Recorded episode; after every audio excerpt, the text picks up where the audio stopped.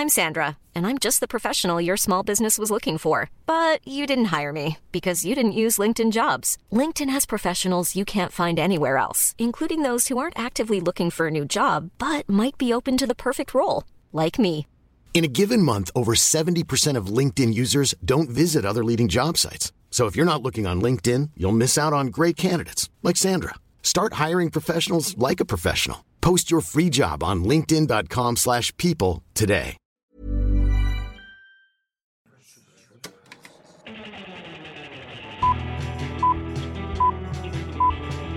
Saca el fanboy que tienes dentro. No tengas miedo de enojarte. Esto es el Club de los Amargados. Señoras y señores, bienvenidos a una edición dominguera del Club de los Amargados. Relax, tranquila y lista para discutir demasiado porque Sergio y yo tenemos demasiados temas que hablar esta semana. Así es. Y si escucharon la palabra dominguera, es que sí, estamos grabando este episodio en domingo. Va a Por llegar primera temprano. vez, por primera vez y lo hicimos temprano. Ya no me acordaba que era esto. Era, ¿Qué era esto de grabar en domingo? Es que mañana me voy a Austin y no voy a alcanzar a grabar el episodio el lunes. Sergio se va a ir a Pero buscar algo bueno. Sí, mira. Y están muy creía que caros. ya me iba a mudar. Sí, haz de cuenta, yo me dice Sergio, ay, podemos grabar el domingo, es que el lunes me voy a ir a Austin. No, yo, ¿qué? ¿Qué? ¿A qué hora? Yo pensé que te iban a visitar el, el próximo mes. Así que no, falsa alarma, pero otro más como Luisa, otro más que se va. Aquí comienza la canción de Katy Perry, The One Who Got Away. ¿Cuál es esa? ¿No la has escuchado? Es la canción más destructiva para el corazón de una persona. ¿Nunca la has escuchado? Tal vez sí, o sea, es que a veces es como que las canciones que suenan en todos lados, pero nunca sabes cómo se. Ah, se me olvida que eres un fanático del rap y el hip hop y no sabes de Katy Perry y el amor. Eh, pues sí me gustan, sí me gustan las canciones de Katy Perry. De hecho, tengo un álbum de ella. Ah, sí, fantástico. Es una canción Sí, de Katy tengo- Perry. Es una canción muy buena de Katy Perry donde habla de un amor que se fue. ¿De cuál álbum es? Ah, no. ¿Es de las más nuevas? No, es viejísima. Ah, no. ah. Es la clase de O sea, canción que escucharías en- en, prepa. y te destrozaría, te destrozaría el corazón. Eh, así te la dejo. Es que yo, por ejemplo, el álbum que tengo de Katy Perry es el de Press. Y tengo unas canciones de Teenage Dream. Es Ah, ah, bueno, bueno, ¿dónde estamos? ¿Qué, no, programa es este? ¿Cómo se llama el programa? El Club de los Amargados, bienvenidos al Club de los Amargados, este, este, este podcast donde les hablamos de las noticias de toda la semana, del mundo del entretenimiento. Y también hablamos de las que, películas que vimos esta semana. Yo aquí les presento a el que ya no está cancelado. Oh. el, ¿Qué? ¿Ya? El, el, este. Ajá, el, ajá, ajá, ajá, mm, ajá, eh, ajá. sí, eh, Héctor, por Gracias, gracias. No, pues tampoco hice esta semana que no checaste mis tweets. Pudiste haber dicho el que se basquea comiendo nieve. Algo por el estilo. Ah, sí, es cierto, se te cayó la No, pues muy tarde. Con ustedes, el poco creativo, el nada original, Sergio Muñoz. Ay, yo tampoco tenía nada que hacer, pero digo, qué decir, pero como viste que no tenía nada que decir, usaste eso en Vi mi la contra, ventaja, sea. vi, la ventaja, vi la ventaja. Puta madre. Señores, señores, tenemos algo muy Amargados. emocionante que compartirles esta semana porque ya saben que estamos volviendo a integrar la temática de película de la semana. Al comienzo del Club de los Amargados solíamos hacer mucho eso. Ahora tenemos nuevamente la opción, pero hay algo que nunca había pasado antes en este programa y creo que en la vida de Sergio y la mía. Jamás. Creo que nunca habíamos estado de acuerdo en que una película debería de tener 5 estrellas, que es un 10. Vamos a hablar de Inside, de Bo Vamos a hablar de. Inside. Y vamos a hablar, ojo, y vamos a hablar de In the Heights, porque Héctor al parecer ya la vio. Ah, ¿sí vamos Pero- a hablar? No, no, no, espera. Ah. Pero como, como no se ha estrenado en México y Latinoamérica, decidimos mejor moverlo a la siguiente semana. Pues para que la puedan escuchar a gusto, sin que digan, ah, spoilers, o ay, me la echaron a perder, o me la arruinaron, o no. Así que vamos a hablar de In the Heights hasta la otra semana. Y en esas, y este, hoy vamos a hablar de Inside de Bob Burnham.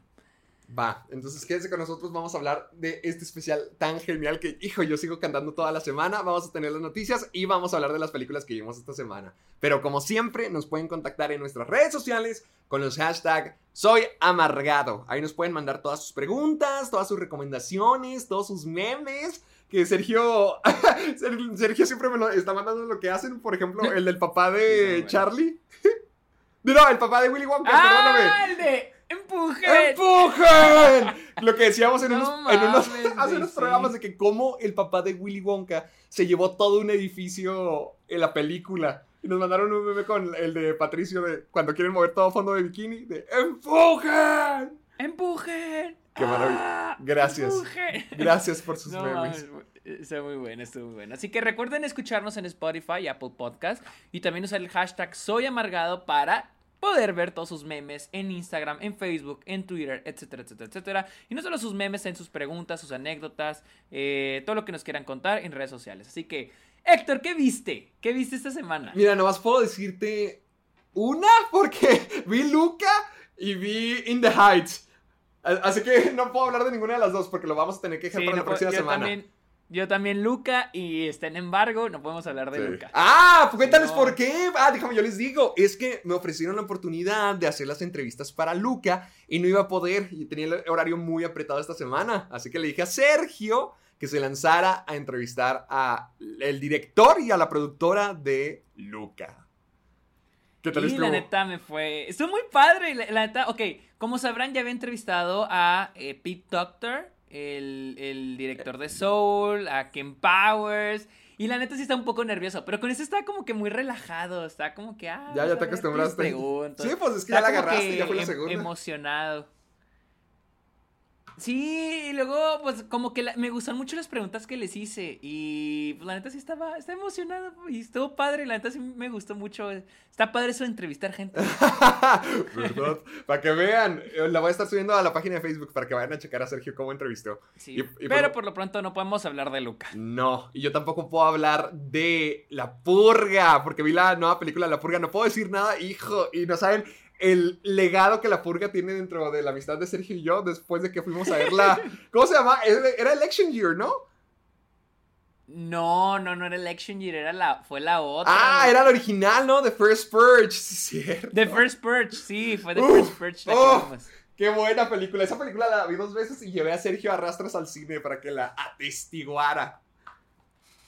Sí, qué pinche, qué experiencia, güey, ¿eh?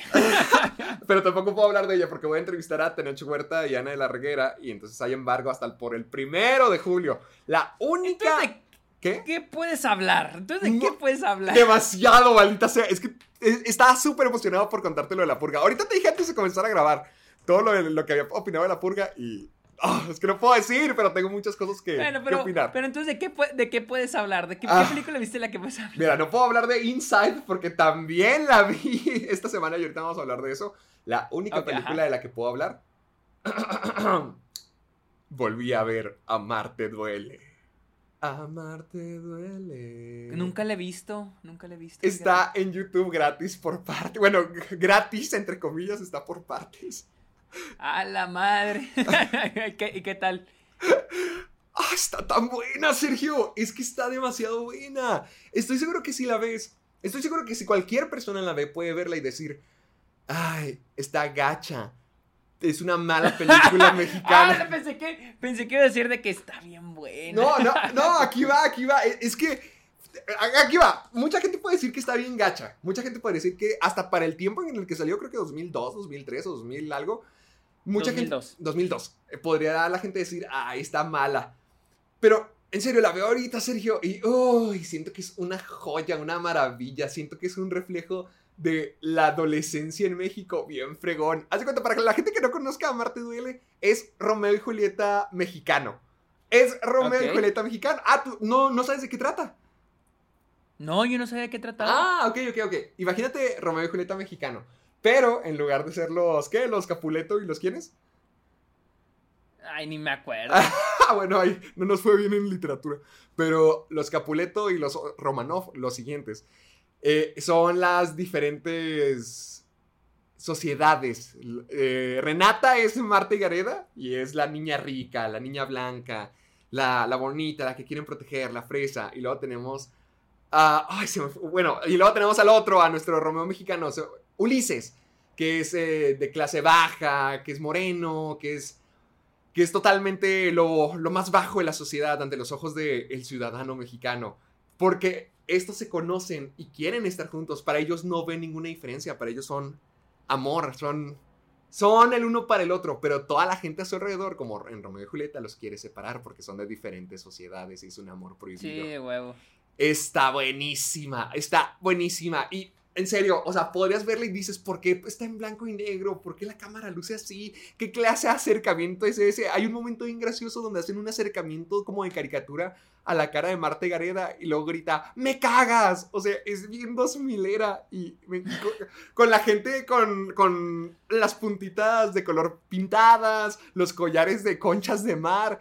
No, no, no, es una belleza, es una belleza, es un México me da mucha risa, la veo y me recuerda mucho a México de los 2000. O sea, siento que está muy ¿Te padre. acuerdas de otro rollo? Me hijo, siento, nomás la empiezo a ver y me siento como en un jueves por la noche viendo incógnito, un martes por la noche No viendo otro rollo.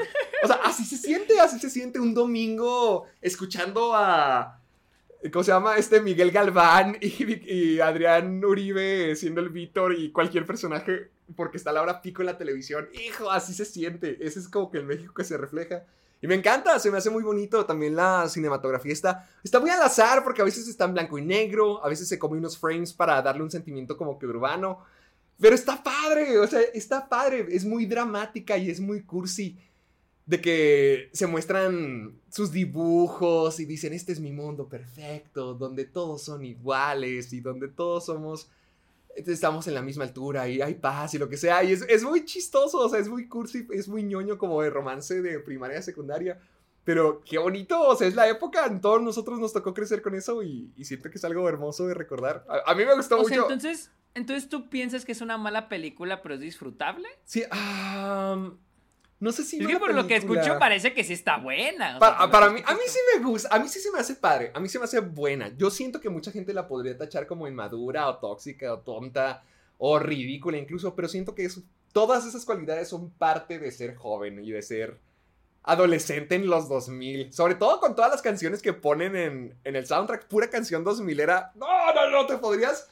Quiero descargarme todo el soundtrack así de que imagínate los artistas que pegaban en el 2000, todos están en Sí, esta huevo, película, huevo. todos, todos. Todos los que sonaban en Telehit, güey. Ándale, ándale, todos los que veías el video musical que pasaban en Telehit o en MTV cuando pasaban videos musicales.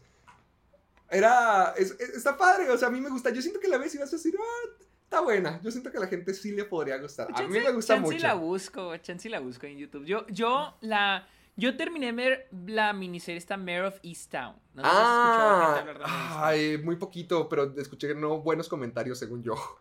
No, bueno, o sea, es que a todo mundo le estaba encantando. Dije, la voy a ver. Luisa la empezó a ver desde que se estrenó y dijo que estaba bien, pero no le gustó el final. Yo la empecé a ver y la verdad, no, casi no me gustó. Está muy padre porque es de cuenta que siento que, o sea, trata la historia de esta oficial de policía que tiene que investigar el asesinato de un adolescente y la desaparición de otra.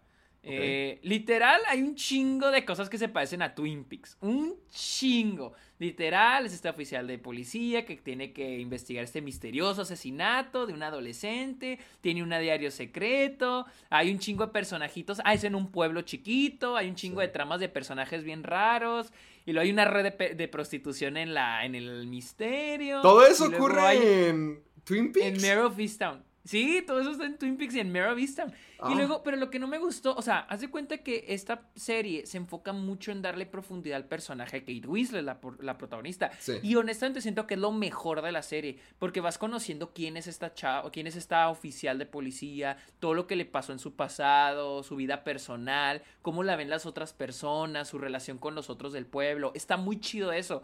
Lo más flojo es el misterio, porque el misterio se me hace hasta bien tramposo. Haz de cuenta que es de esas, Ajá. es de esas de esos misterios de películas de misterio que te muestran lo que quiere que veas, nomás para generar suspenso, pero engañarte. Por ejemplo, hay una parte donde a cierto personaje lo ves con un objeto de la chava asesinada y tratando de ocultarlo. Ok. Pero, pero haz de cuenta que es como que, y después ya no vuelves a saber nada de ese personaje. O sea, lo hace como con plan de, ah, para meterle la duda o la Sí, sospecha. para o que sea, haya un más malentendido. Exactamente, para que tú la audiencia creas que es él. Pero te digo, siempre la serie se enfoca en la protagonista. Nada más se enfoca en los personajes cuando te quiere hacer esa trampita. Y es lo que no me gustó, fue como que... eh, Mm, eh, o sea, no me, no me encantó. Y luego vi, eh, vi una película con Philip Seymour Hoffman que se llama I'm Most Wanted Man, que fue de sus últimas. También no me encantó. ¡Uh, que la Y luego fregada! Y luego también vi Margaret. Vi Margaret. Es una película de este Kenneth Lonergan, el director de Manchester by the Sea. Ah, ok. Está bien eh, hay una historia sobre esta película y es de que esta película hubo un chingo de problemas con la postproducción porque le habían pedido a Kenneth Lonergan que, la du- que durara dos horas y media, pero el corte final duró tres horas. Entonces hubo un chingo de desmadre. Contrataron a Martin Scorsese y a Thelma Schoonmaker, la editora, para que la editaran. Y luego terminó durando más. Trajeron, o sea, el último de la película duró, terminó durando dos horas y media y terminó siendo mala, mala. Fue, fue un asco, le fue O mal sea, en fue un fracaso y, tam- y también críticamente fue un fracaso. O sea, fue un fracaso en taquilla más que nada. Y después Ok. sacó la versión extendida, la versión original. Y esa fue la que vi y está muy buena. Es de una chava de Nueva York que un día es, es, eh, presencia un, atropellan a una chava en la a una señora en la calle. Y de ahí pues empiezan a pasar un chingo de cosas. Está, está muy buena. Se llama Margaret. Y luego, pues vi Inside, vi In the Heights, y luego vi, vi dos películas de esta, de esta Lucrecia Martel, la directora argentina. Vi Sama y vi La Ciénaga. ¡Demonios! Si tuviste bastante tiempo las- para ver películas esta semana. Sí, es que ya tenía ganas de terminar las de Lucrecia Martel. Me falta la de, me falta una. Ya vi también la de Mujer sin cabeza. Eh, la de La Ciénaga está muy chida. Esa me gustó un chingo. qué está trata La buena. Ciénaga? Eso, eso como, es una familia pero es que son como dos familias, o sea, es, este, las dos señoras son como que primas, pero vas viendo el contraste entre las dos familias. Una familia es un desmadre y la otra es como que, como que tratan de estar alejados de la otra. Está, está muy interesante, está muy chida, a mí sí me gustó mucho. Y ayer vi Malcolm X, la de Spike Lee. Ah, sí, sí, sí, tu historia. Es, está, es, es- está bien buena, está muy buena, pero a tres horas y media la güey. Maldición, tres horas, ¿cómo Sí, estuvo? ¿Sí las aguantaste? ¿Sí, sí. pasó eso rápido? No. Sí, eh, eh, se me pasa más rápido The Irishman, fácilmente. Pero Ay, es que está, es, mira, cuando se trata de biopics, este es un biopic de Malcolm X. Cuando se trata de, de biopics, yo soy de los que prefiere una historia, un personaje real, pero como que un momento de su vida, no toda su vida. Mm, ya. Como por ejemplo One Night in Miami, que se trata de esta noche donde están estos cuatro personajes, pero nada más se trata de esa noche. Sí, un momento de sus vidas. Pero Malcolm X es todo, o sea, gran parte de su vida. Lo que sí es que la película está muy bien dirigida, está muy bien escrita, o sea, porque lo ves desde que era un desmadre, desde que Malcolm... No sé si este, no sé qué tan real sea la historia. ¿Por qué? pero ¿Qué te, que él qué te cuenta de él? Haz de cuenta que al inicio él era un desmadre, y luego este, estafaba gente y la madre, y lo terminó en la cárcel, y ahí fue empe- donde empezó a, a- a estudiar, educarse más, y terminó convirtiéndose en, en lo que conocemos como Malcolm X.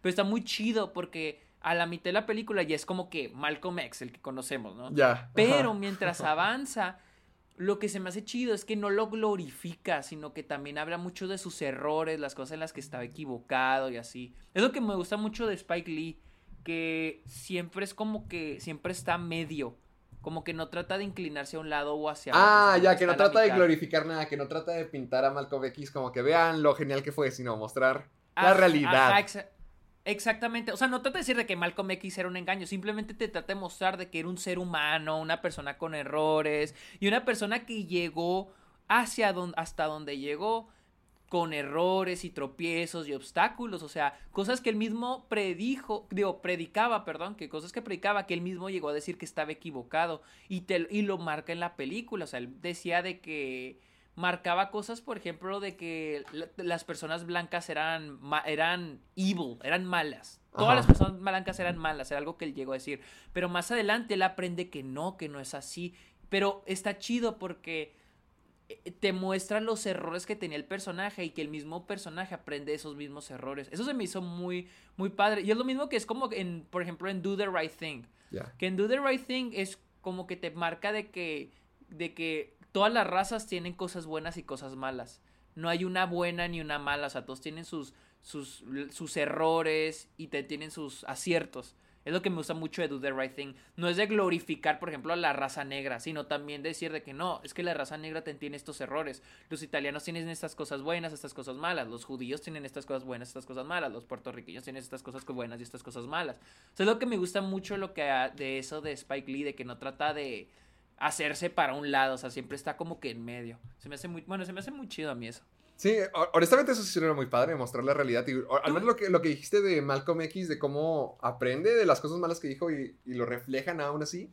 O sea, eso se me hace muy padre porque en los biopics muchas veces se trata de dramatizar, de, glorificar al artista, pero si hay algo que muestre la realidad y los errores, sobre todo las personas que son nuestros ídolos y que son íconos del pasado, cuando te muestran como que, oye, también hicieron esto.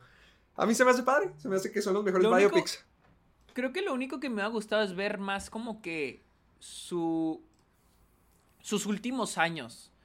Porque de repente brinca a.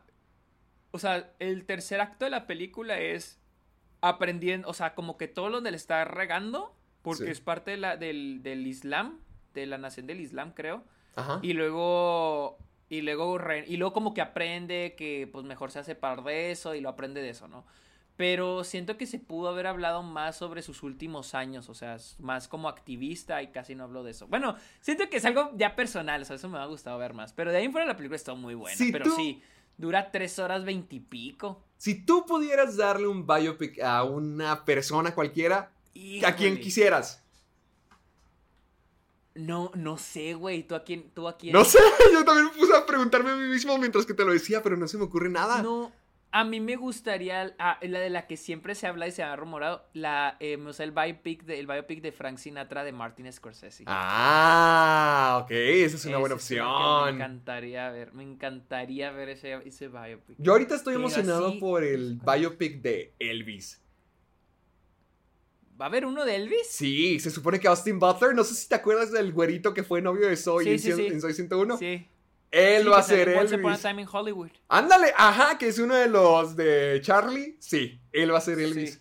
Entonces quiero ver qué tal. A mí me gustaría mucho ver eso. ¿y quién, la dirige? No sé, a ver, déjame verlo. A ver, Elvis. Porque no sabía. Peck, déjame ver. Porque solamente sabía que él está casteado, pero no sé quién la va.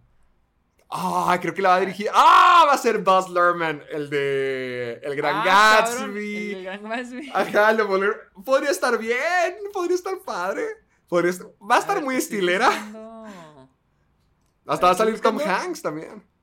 Potential biopics. A ver, de. De, Michael Jordan. Uh, es que. Pues tal vez. Es que hay unos que digo, no, ¿para qué quiero un biopic? Por ejemplo, a mí me encantó The Last Dance. Ah, o sea, prefieres el documental, prefieres la realidad. Sí, prefiero Walt Disney. Mm, no. ¿Hay alguna película de asesinos mexicanos? Porque resulta que tenemos, con leyendas legendarias, tantas veces que lo mencionamos aquí en el podcast, ya invítenos, ya queremos ir con ustedes. ¿Crees que haya, haya más representación de los asesinos mexicanos? Porque resulta que sí hay muchas historias que contar. A mí me gustaría ver más de eso.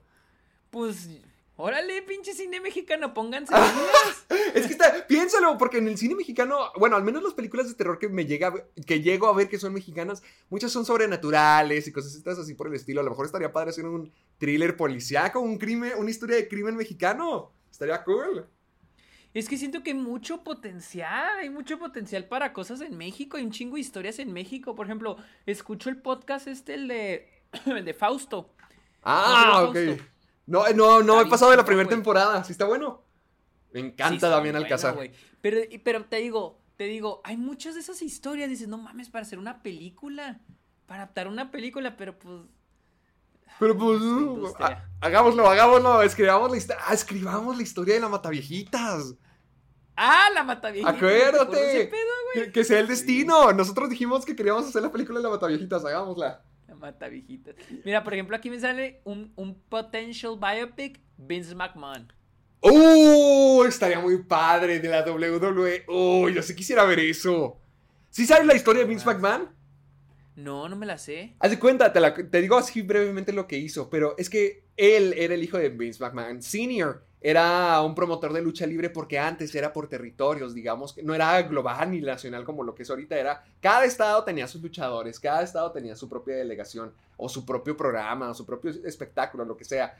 Y lo que hizo Vince McMahon cuando consiguió ya la WWE o la forma en que le hizo ya crecer y convertirse en lo que es ahorita, es que traicionó el trato que tenía su papá con los demás promotores. O sea, él había dicho, como él era el más grande, él le prometió a todos los demás estados, a todos los demás promotores, que no iba a robarles el territorio, o sea, que él se iba a mantener en lo suyo, que iba a mantener cada quien su región. Y Vince McMahon traicionó eso para poder crear el imperio de la WWE, para poder empezar a televisar todo. Entonces, así, ver una película de eso de cómo surgió todo por el espectáculo, yo siento que estaría padre. O sea, el mundo de la lucha. Eh, a, mí me encanta el luchador. El mundo de la lucha es uno muy bueno. A mí me llega a gustar a veces más la lucha por la industria que por, por las peleas en sí. O sea, me gusta lo que hay todo detrás. Ah, sí, por el entretenimiento. Sí, sí, sí, o sea, todo lo que significa para los luchadores, o sea, todo el que, el que es desarrollar sus personajes, el buscar oportunidades, el de, los problemas de la industria, de la fama, del lugar de eh, que estás, o sea, hay mucho de eso en toda, la, en toda la lucha libre y a mí me gusta mucho investigar de eso. Entonces creo que estaría padre. Ese de Vince McMahon me gustó mucho. De hecho, Chris Hemsworth va a ser una de Hulk Hogan. Ah, sí es cierto. pero Chris Hemsworth no me gusta como actor. A mí sí, sí actúa padre. No, me gusta. Es que cuando yo lo vi en. O sea, en Thor es él. Sí. Y cuando lo vi en. Eh, ¿Cómo se llama? En la de The Royale. Ah, Bad Times at the Royale. Bad Times at the Royale fue como que. Ay, no me gusta cómo actúa este vato. Y Hulk Hogan es un personajazo. Sí, eh, vamos, vamos a ver qué tal. Yo siento que sí lo va a hacer padre. Se podría ser la oportunidad. Por ejemplo, aquí me marca un, un biopic de Stan Lee. Ah, podría estar padre. Y de cómo se robó historias. Acá, ¿no? Puede estar padre. Uh, del Wu-Tang Clan. Ah, sí me gustaría una del Wu-Tang Clan. Yo no conozco de eso, perdóname. Yo no soy sí sabes quiénes son, ¿verdad? sí, sí, sí. Es una banda... Ah, ok. Pues es que para mí, Strata Compton es uno... Es, para mí es el mejor biopic musical que hay, Strata Compton. Y siento que mucho potencial de hacer algo chido del Wu-Tang Clan. Wu-Tang Clan es una, es una institución en el mundo del rap y a mí sí me gustaría algo así. También de los Beastie Boys. De hecho, hay un chingo Ah, hay un documental de los Beastie Boys que ellos mismos hicieron. Sí, creo que hay uno que hizo Spike Jones, creo. Entonces, también los Beastie Boys tienen mucho potencial. Ahí diste una historia chida, güey. Ah, muy bien, amiguito. ¿Qué te parece si comenzamos? Bueno, vamos, vamos a hablar de las noticias. Vamos a empezar con una noticia que se nos olvidó mencionarla la semana pasada. ¡Ah! Cuéntame el chisme. A nuestro compa, bueno, ya no, ya no es nuestro compa. No, ¿por qué? Eh, ¿Qué pasó? a nuestro compa Drake Bell fue arrestado en Ohio eh, la semana pasada por abuso de menores. Pero no es Ay, oye, tranquilo, viejo. Es como, es como, ¿Ah? es como eh, intentar, como poner en peligro a niños, güey. ¿Qué? ¿Qué hizo? ¿Como Michael Jackson sacando a su bebé por la ventana, por el balcón? ¿Algo así? A la chingada, ¿cómo está eso, güey? ¿Nunca supiste que, o sea, por eso le tiraron mucho a Michael Jackson? De que él quería mostrar a su bebé y lo sacó por el balcón. Y nunca viste eso, es de lo más famoso de la historia, Sergio. No, eso del balcón no. Búscalo ahorita mismo, nomás puedes verlo rápidamente. De cómo Michael Jackson mostró a su bebé por la ventana porque tenía los paparazzis. Y así, o sea, estaba mero arriba y, lo tenía flotando con los brazos apenas. O sea, fue muy criticado Michael Jackson por eso. A ver, lo voy a buscar. Michael Jackson. Por Dios, escándalo de Michael Jackson, vamos. Baby Pictures, a ver. Baby Pictures, si quieres. Ah, no, pero me salen sus fotos de bebé. Güey. A ver, Balcony. ¡Ah, ya lo vi! A la madre, güey, ¿por qué está haciendo eso? No, ya llegaste como 20 años muy tarde para criticarlo. A la madre. ¿Qué pedo con este vato, güey? ¿Por qué? ¿Qué le pasa? Sí, pues sí, era cuando estaba al tope Michael Jackson. Chale, güey. Bueno, pero ¿qué, estamos hablando de Michael Jackson, estamos hablando de Drake Bell. A ver, déjame ¿Qué ocurrió? la noticia. Es de que, o sea, eh, dice que en un esto fue en el 2017. Dice que a Drake Bell, que en realidad se llama Jared. ¿Qué? Ah, ¿Qué? Fue arrestado en Ohio y acusado de intentar poner en peligro a un niño y difundir material dañino para los menores. Mm, ¿Qué clase? Él se declara, él, pues no sé, o sea, por ahí leí, pero como rumor que intentó dar- darles droga, güey. Algo así, escuchemos. Pero no sé si es verdad, o sea, no sé si es eso, pero los cargos son reales, tuvo que pagar una fianza de 2.500 dólares y él se declaró inocente. No sé después a dónde llegue este, pero está bien, o sea, está muy raro ese pedo, güey, o sea, Pero no, poner en peligro no dicen qué pasó, o sea, no dicen qué es lo que ocurrió con él ahora. No, nada más ponen el cargo, o sea, Porque porque- yo vi eh, que días después estaba con Eduardo Garza, con Lalo Garza, el que dobla a Josh en español. Hasta subieron TikToks y toda la cosa. No sé si los habrán grabado antes o después. Pues la neta, ni idea, güey, porque está bien, está muy rara esta situación. O sea, puso en peligro a niños, pero poner en peligro a los niños puede venir en muchas formas. Hasta que en detalles vamos a poder saber qué hizo. ¡Dios, Drake! ¡No! Sí, ay, Drake, no pongas en peligro a los niños, carnal. ¡No! Yo quiero que no venga una nueva temporada de Drake y Josh. Yo la quería ver. La ¿sí? Según yo, según yo, ah, lo habían hecho el anuncio. Drake Bell creo que lo hizo y Josh también, según yo. No, yo no me acuerdo, güey. De hecho, yo siempre consideré que eso nunca iba a pasar ya. Estaría bien bueno. Estoy muy emocionado por el de Carly. Imagínate por el de Drake y Josh. El iCarly sí se ve muy chido y eso que no soy tan fan de iCarly. Ya sé, de repente igual siento que esta va a estar buena y la otra no. Pero bueno, vamos a la siguiente noticia. Esa noticia es de, creo que es de ayer. Y es de que en el E3, en el All Virtual ¿A poco E3 ya fue el Uber, E3? Dios santo, me estoy Creo, perdiendo de creo todo. que es ayer y hoy. Ok. Ayer y hoy, porque sé que hoy están Uh. presentando, pero no sé si es nada más Microsoft, ahí estoy un poquito confundido. A ver. Pero se anunció, salió un tráiler de un videojuego de Avatar, ¿no? No de Last Airbender, es Avatar eh, de James Cameron, que se va a llamar Frontiers of Pandora. Fronteras de Pandora. Eh, a ver, voy a poner el tráiler. ¿Lo ¿Quieres ver? Ah, ¿Quieres verlo? A mí me da, Yo quiero a mí ser- me da igual, pero si Yo quieres lo vemos. viendo, a mí sí me... A ver, yo, yo aquí lo puse, lo- aquí lo estoy viendo. Lo estoy adelantando, no lo quiero ver todo. Ay, la madre, los gráficos se ven bien chingados. Ay, a ver, yo también lo pongo entonces así poquito. Ah, bueno, never mind. A ver. Los gráficos de la... Ay, algunos gráficos se ven... con que salga algo. Mira, yo lo único que tengo que decir de Avatar es que yo ya me voy a esperar a que salga algo. Porque yo ya me cansé de estar hablando de tanto de, cosas que ni siquiera han salido. Prefiero ya Ya sé. experimentarlo. Sí, ya, o sea, ya de Ay, no, Avatar ya estoy un poquito quemado. Ay, ahí están los gráficos. Espérate. Ay, no, sí se ve feíto. Vamos a ver qué onda. A lo mejor está mejor. No, no he visto mucho, pero. Ah, yo aquí lo estoy viendo y... oh, el mon que caminan los personajes se me hace que se ve bien feíto. Vamos a ver qué onda. Porque un- al menos tener el mundo de Pandora a tu disposición siento que sí estaría padre. Si es así como que algo abierto. Al final de cuentas es lo que pegó de Avatar, de que siempre decían, ay, los efectos, Ay, las criaturas. Feo se ve. ¿Qué? Ah, que la fregada. Bueno, pues. Ve al minuto 2.20 cuando le lanza el flechazo a la- al helicóptero. No, esto parece Xbox 360. Ay, ok. Mm, ok, sí, no, no se ve tan bonito. no se me antoja tanto el juego. ¿O es acaso mi, mi internet el que lo está haciendo ver todo pixeleado? Yo también estaba pensando, no, no, entonces no es, porque mi también se ve medio chapita. Ah, sí. Bueno, a lo mejor es que ya. No, no te creas. Que ya yo ya me acostumbré. Tratando de defenderla. es que yo ya me acostumbré a ver los juegos así más cinemáticos. Yo me acostumbré al estilo de. Sí. de The Last Red of Us, Redemption. Red Dead Redemption. Hasta Dead Stranding, cositas así. Y esto se ve más al estilo de lo que se vería un videojuego. Como, como en la época del Xbox 360. Como lo Es que, que- fue el, el de Avengers, el que acaba de salir. Mira, no soy, no soy un experto en videojuegos. No, no, no, Pero. Ubisoft tiende a tener este tipo de gráficos, ¿no? Como atrasaditos. Ah, pero no. ¿Quién pero sabe? tienen- Ellos también tienen eh, Assassin's No, Creed, ¿que pero ¿no? tienen y tienen Watch Dogs, es cierto. No, no, no, mejor. mejor- Chance, chance, chance es ser un videojuego como de encargo. O sea, de que Disney o Fox le dijeron de que, ay, no es un videojuego. Y dijeron, ah, mira, ten tu pinche.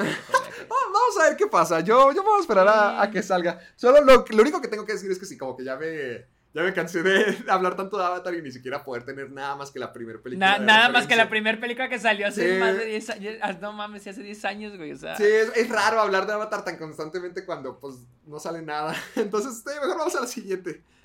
Vamos a la siguiente, es de que se anunció un live action, una serie live action de Ted. ¿Se acuerdan de Ted, el del oso majadero? Pues Fue mi vida de secundaria, ¿de qué hablas? sí, tam- también la mía. Eh, va a haber una serie directa para Peacock, la, la plataforma de, De streaming NBC. de, de NBC eh, Universal. Y pues este, Seth, eh, Seth MacFarlane, el creador, creador también de, de, de Family Guy, este, negociaciones Dad, para volver. Este, y también va a ser, es- va a escribir la serie, va a ser la voz de Ted y va a ser productor ejecutivo de la serie. Ah, Yo me imagino que pues, entonces no va a salir este Mark Wahlberg. Mark Wahlberg, mm, pues no, no creo. güey. Va a ser algo más como No, más episódico de que Ted se mudó y ahora vive en la ciudad. ¿Qué aventuras puede tener? Me da un poquito de hueva, güey. o sea, creo que me gustaba. Creo que la primera película me acuerdo que sí me gustó. ¿A ti te gustaban? ¿Te gustó? Ah, era la época de secundaria y era la época donde decías, uy, un ojo, un oso majadero, qué onda, qué cool, qué radical. Qué chido. sí. Es diferente. O sea, estaba padre, a mí me gustó mucho la primera película, siento que estaba divertido eso. Pero ya en la segunda, cuando también, cuando sale Emilia Era lo mismo. sin explicación y... Y solamente son referencias a cultura popular, de que van a... Por ejemplo, al, al menos la primera película tenía eso de que era la amistad entre un niño y un oso. O sea, que la amistad fue lo que le dio la vida y siento que sí estaba como que esa... Esa dinámica y de, de Mila Kunis en la mezcla. Y luego la segunda, ya que se fue Mila Kunis y ya había otro amor y metieron a Amanda Seyfried. Sí. Y era, y volvió Giovanni Ribisi a otra vez ser el villano. Y eran de referencias. O sea, la película termina en la Comic Con. Sí fue como que. Ah, creo que. Ya ni me acordaba, fíjate, no me acordaba de la segunda. Sí, la segunda fue muy repetitiva. Fue Ribisi como, se viste de tortuga ninja y secuestra a Ted. Fue como en Bad Neighbors. Ándale, sí, ándale. Neighbors. Ah, The Neighbors, fíjate, parecido. La de, la de Seth Rogen. La primera a mí me encantó. La primera se me hacía bien cagadísima. Y la segunda, pues se me hizo lo mismo. O sea, todo bien repetitivo. Sí, porque no, eran no otra nada. vez contra otros vecinos. Nomás ahora Pe- son chicas. Son, muj- son chicas, una este, hermandad, una Son fraternidad. hermandad. sí. Sí, Lo mismo, a mí, yo, yo me acuerdo también que en secundaria me- a mí sí me usaba mucho. De hecho, la tenía, la había comprado en, en Apple. Eh, y este, y la primera sí me gustaba mucho. Pero sí, salió la segunda y fue como que. Eh, eh. Sí, con la serie, una pod- serie, podría estar padre, podría estar padre, pero no me llama la atención. Realmente, es que ya con cualquier cosita que sea así del pasado, sí, realmente es como que, ah, pues bueno, otra, Sí, vez a, aquí a vamos. fuerzas, Ya- a fuerzas le quieren sacar. A todo. Sí, ya, ya es como que un estatus predeterminado porque cada semana tenemos cosas- cositas de que otra vez, otra vez, otra vez, otra vez. Güey, tengo una pregunta. Olvidamos mencionar algo que vimos esta semana. ¿Qué? Loki. ¡Ah, sí lo viste! Sí, sí la vi, sí la vi. ¿Quieres Sí, hablar sí de eso? de- Ah, sí, tiene, sí le tiráis ganas a Loki. Sí, sí, te- sí, es que tengo ganas de ver Loki. La neta sí se me antojaba. Y pues, y pues hice un en vivo, hice una watch party en Twitch. ¿A poco sí? Y está, está padre. O sea, hay cosas como que, ay, no mames, como, como el hecho de que quieren, este, ¿cómo se dice? Como que quieren desarrollar rápido el personaje. Y los le ponen Ah. su eh. Pero. Ah, espera, espera, espera. Por, pura casualidad, ¿no viste mi review? ¿No viste lo que dije en YouTube? No, no. Porque no. dije ¿Y- exactamente. ¿Hiciste una review del primer Sí, episodio? voy a estar haciendo reviews todas las semanas de Loki. Voy a estar haciendo, subiendo Ah, una cada ¿y miércoles o dijiste jueves. eso? Dije exactamente lo mismo que tú. Dije que, que es lo mismo que hicieron con Thanos, que le mostraron cuál va a ser su futuro para que sientas que es el mismo personaje, pero no es el mismo personaje y no ha crecido a, de la Thanos misma le, a. Thanos le, a Thanos le mostraron el mismo el, futuro. Acuérdate que Es le que muestran cuando le cortan la cabeza. Ah, es que, pero es que yo sentí que querían evitar el error que tuvieron con Thanos. ¿Cuál? Porque Thanos, eh, cuando lo matan y lo tienes el otro Thanos, es un Thanos sin desarrollo. Entonces yo siento que aquí con lo que es de que, oye, güey, pero dale el desarrollo así rápido, en caliente, dale un desarrollo así para que sea el mismo, el mismo Loki que murió en. Sí, que murió. que, en bueno, lo sintamos, ajá, que lo sintamos similar, que no fue en. Digo, en Infinity, en War. Infinity War, sí, cierto. Sí, o sea, decir como que, ah, para que se dale un desarrollo. Ah, sí, aquí en cinco minutos lo desarrollo en caliente. O sea, se me hizo como que. Sí, Bueno, o sea, pues es que yo todos los momentos también- con, con Thor, con Odín, con su mamá, fue como que, ah, ten, ya pasaste por todo sin tener que pasarlo. También no entiendo mucho lo de que por qué lo arrestan y a los Avengers no. ¡Ah! ¿qué ma- eh, dije exactamente lo mismo. Eh, Dije que se, O se- sea, se me hace escritura. A mí se me hizo un poquito flojo. flojo. Dentro de la historia, como quiera, puedes decir como que eh, está bien. Porque te dicen, es que está destinado a pasar. Tiene la aprobación para que pase. Eso, eso. Y luego lo que dicen de que es que todos, o sea, es chistoso porque dice, todos sabemos, eh, los gatekeepers saben tu futuro y tu pasado. Pero le están mostrando nada más el futuro de Lo- del otro Loki. No le muestran el, su- El el nuevo futuro del mismo. Que está bien, no, lo tiene, no se lo tienen que Son mostrar. va- se supone entonces- que son variantes, algo así se llaman. Son como que- Ajá, pero esta es mi pregunta. Si ya saben cómo va a ser su futuro, entonces ¿por qué el que él sea, el que se haya movido es malo? Porque lo tienen que arrestar por eso. Si eso, si eso los gatekeepers ya lo saben. Espera, no, está no, malo, ¿Cómo, cómo, cómo, cómo, cómo? Otra vez, otra vez. Sí, sí. Mira, ¿por qué? Porque arrestaron a Loki. Porque se escapó, porque porque se escapó se y ese no era el la- punto de la línea temporal en la que tenía que estar, donde lo arrestan y se lo llevan y ocurre lo que vimos. O sea, ¿por qué lo arrestan si es algo que ya predeterminado? Es como, ¿te acuerdas cuando, lo, de hecho lo hablamos en, en el, en el, ¿cómo se llama? En el, en, durante el en vivo. Ah, ¿Te acuerdas con Cristóbal, el profe Cristóbal, por este ejemplo de la contradicción de Dios? Que Dios es omnisciente, omnipresente y omnipotente, ¿no? Ajá. Entonces, si todo lo sabe, Él sabe tu futuro y tu pasado, Él sabe cómo vas a morir, Él sabe las decisiones que va vas a tomar. Entonces, técnicamente, no tienes libre albedrío porque tú- tus decisiones ya están tomadas. Cualquier decisión que vas a hacer ya está tomada. O sea, tú dices que lo que, que Loki se escape y que se vuelva este nuevo agente para la agencia del tiempo es como que porque no saben que esto ya, que ya va a ocurrir, o sea, porque, Ajá, no, porque, porque no tienen conciencia de gay- que esto está destinado si, a pasar. si los gatekeepers, si los gate, ajá, si los gatekeepers saben el futuro, ahí te lo plantean, dices que aquí ya sabemos tu, tu futuro, dice Owen Wilson. Entonces, ¿por qué está, porque está haciendo algo que no tiene el control? O sea, Loki no tiene control en cambiar su futuro. Y en parte de su futuro era el salir de, esa realidad. ¿Por qué lo están arrestando? Pues ah, ah, quizá hay un... ah, Es que...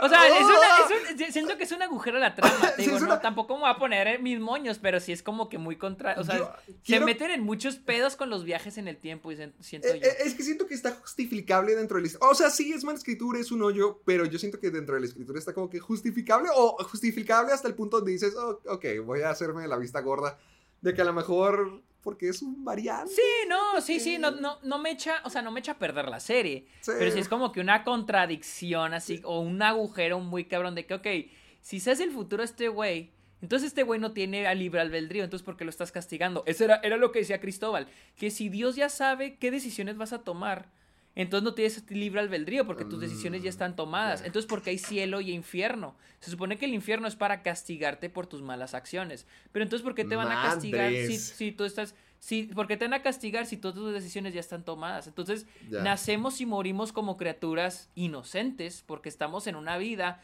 que ya está designada para nosotros. O sea, nacimos con un caminito ya que vamos a tomar. Era lo que decía Cristóbal, porque era la contradicción de la idea, el concepto de Dios. Y es lo mismo que aplico con los gatekeepers, porque, pues digo, bueno, o sea, en el futuro y el pasado, entonces, ¿por, por qué lo están arrestando a mi carnal? ¿Qué- ¿Por qué no arrestan a los Avengers, Avengers. Ah, es, es la justificación de, ah, no, pero ellos sí estaba bien, no hay pedo. Es como que... Yo, ah. yo dije en mi review que parecían cadeneros de antro, que ay, ellos dicen... No, no mames. Sí, así como que, es ¿a qué- cierto. ¿cuánto te dieron los Vengadores para que los dejes pasar? cadenero. Sí, o sea, Loki no vas por mugroso y porque no vas No está solito. mames. O sea, yo, yo, yo lo sentí así, yo lo sentí así. Lo que sí es que me gustó mucho la dinámica entre Owen entre Wilson, Wilson sí. y Tom Hiddleston. Está Ahorita- muy chida. Tom Hiddleston creo que aquí está de regreso como Loki realmente actuando bien. Porque yo te- ya te lo había dicho, siento que le ocurrió lo que le pasó a Tony Stark hasta Civil War, que lo empezaron a hacer como que una parodia de lo que era, como que su popularidad. Por ejemplo, con Loki siendo el, el emo, el dañado, el hermano triste, pero picarón. O sea, siento que se volvió muy popular y lo empezaron a escribir demasiado de esa manera. O sea, demasiado lastimoso y demasiado patético, como lo que pasó en Thor Ragnarok. Yo lo odio ahí. Lo odio, lo odio tanto, tanto, tanto. Y siento que aquí ya con Loki lo volvieron a escribir de una manera decente, como una persona. A pesar de que sí, o sea, tiene todo eso del desarrollo adelantado. Está padre ver a Loki sufrir una crisis existencial, como que se dé cuenta de que, ah, no es el número uno, no, no importa, su destino es hacer a grandes a otros. O sea, es- está padre ver esa faceta de, de Tom Hiddleston. Me gustó mucho su trabajo como actor aquí, junto con Owen Wilson. Sí, la neta, yo tenía, yo la quería ver por Owen Wilson, pero nada, porque neta, Loki, curiosamente, Loki es un personaje que ya me tiene un poquito harto en Marvel. Sí. Siento que lo han usado y reusado, pero pues aquí como que sí me gusta, o sea, está chido y pues la dinámica que tiene con Owen Wilson me gustó. O sea, te digo, todos esos pedos de escritura, por eso, por eso para mí Marvel nunca me lo tomo en serio, nomás para entretenerme. Y por eso con Marvel nada más veo lo que se me antoja. Y con el Glo- y con Loki, pues se me antojó, lo vi y lo disfruté, la neta. Disfruté el primer episodio y sí lo voy a seguir viendo, la neta. A mí me gustó mucho la escena de D.B. Cooper. ¿Te acuerdas? La del avión. Ah, sí, está cagada. a- a mí me gustó eso. O sea, yo quisiera ver más de a qué momentos en el tiempo van a mandar a Loki. Yo estoy emocionado por A eso. mí, a mí lo que me gustó mucho fue el momento donde van caminando por una terracita y Ah, luego ve, toda la ve ciudad. la- el paisaje, ve toda la ciudad. Se me hizo muy chido porque es como, o sea, era yo diciendo a huevo, ya por fin se van a salir. Porque siento que ya Marvel se está poniendo en un plan estilo Star Wars donde todo gira alrededor de los mismos personajes.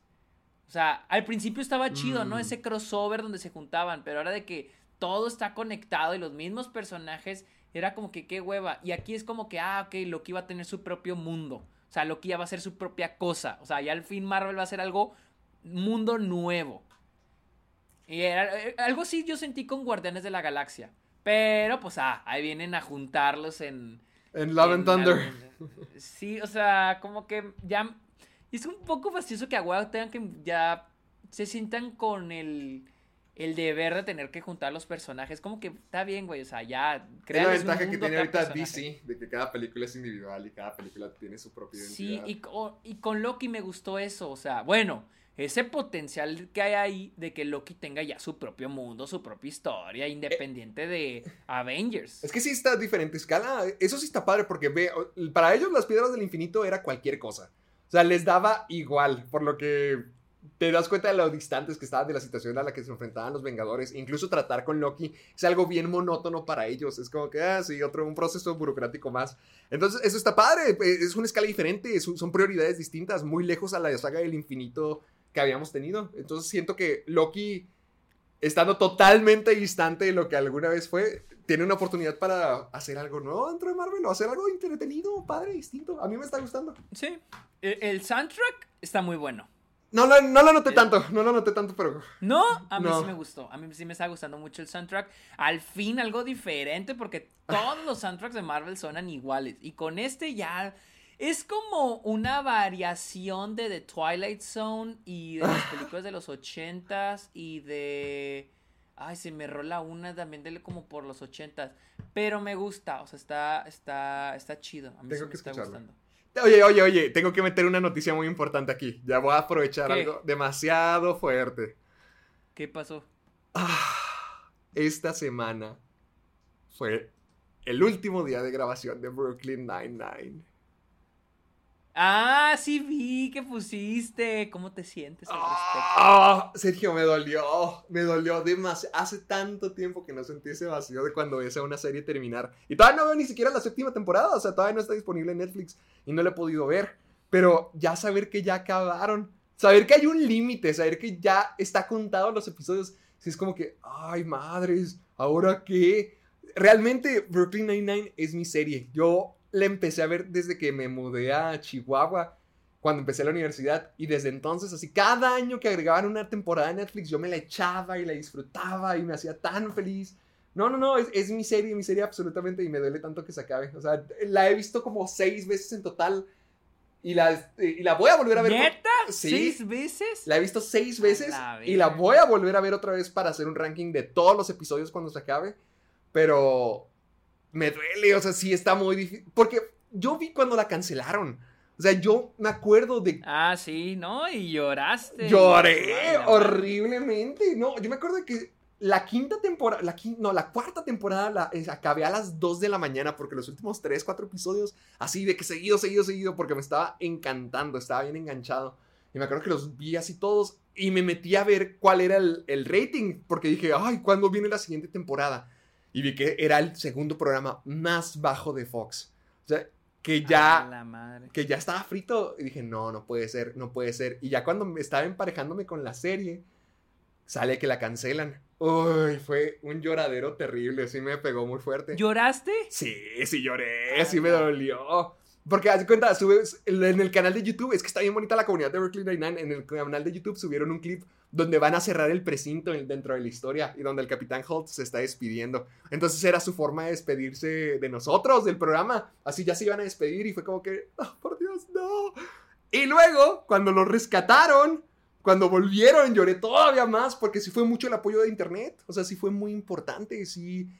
Brooklyn Nine-Nine ahorita es muy normal y hasta nos quejamos y hasta nos aburrimos de que hay mucha inclusión y que hay mucha diversidad y que muchos ya lo hacen nomás por ser parte de la moda, no, no con intenciones verdaderas, sino que muchos solamente cumplen con un formato para, para ser populares o lo que sea.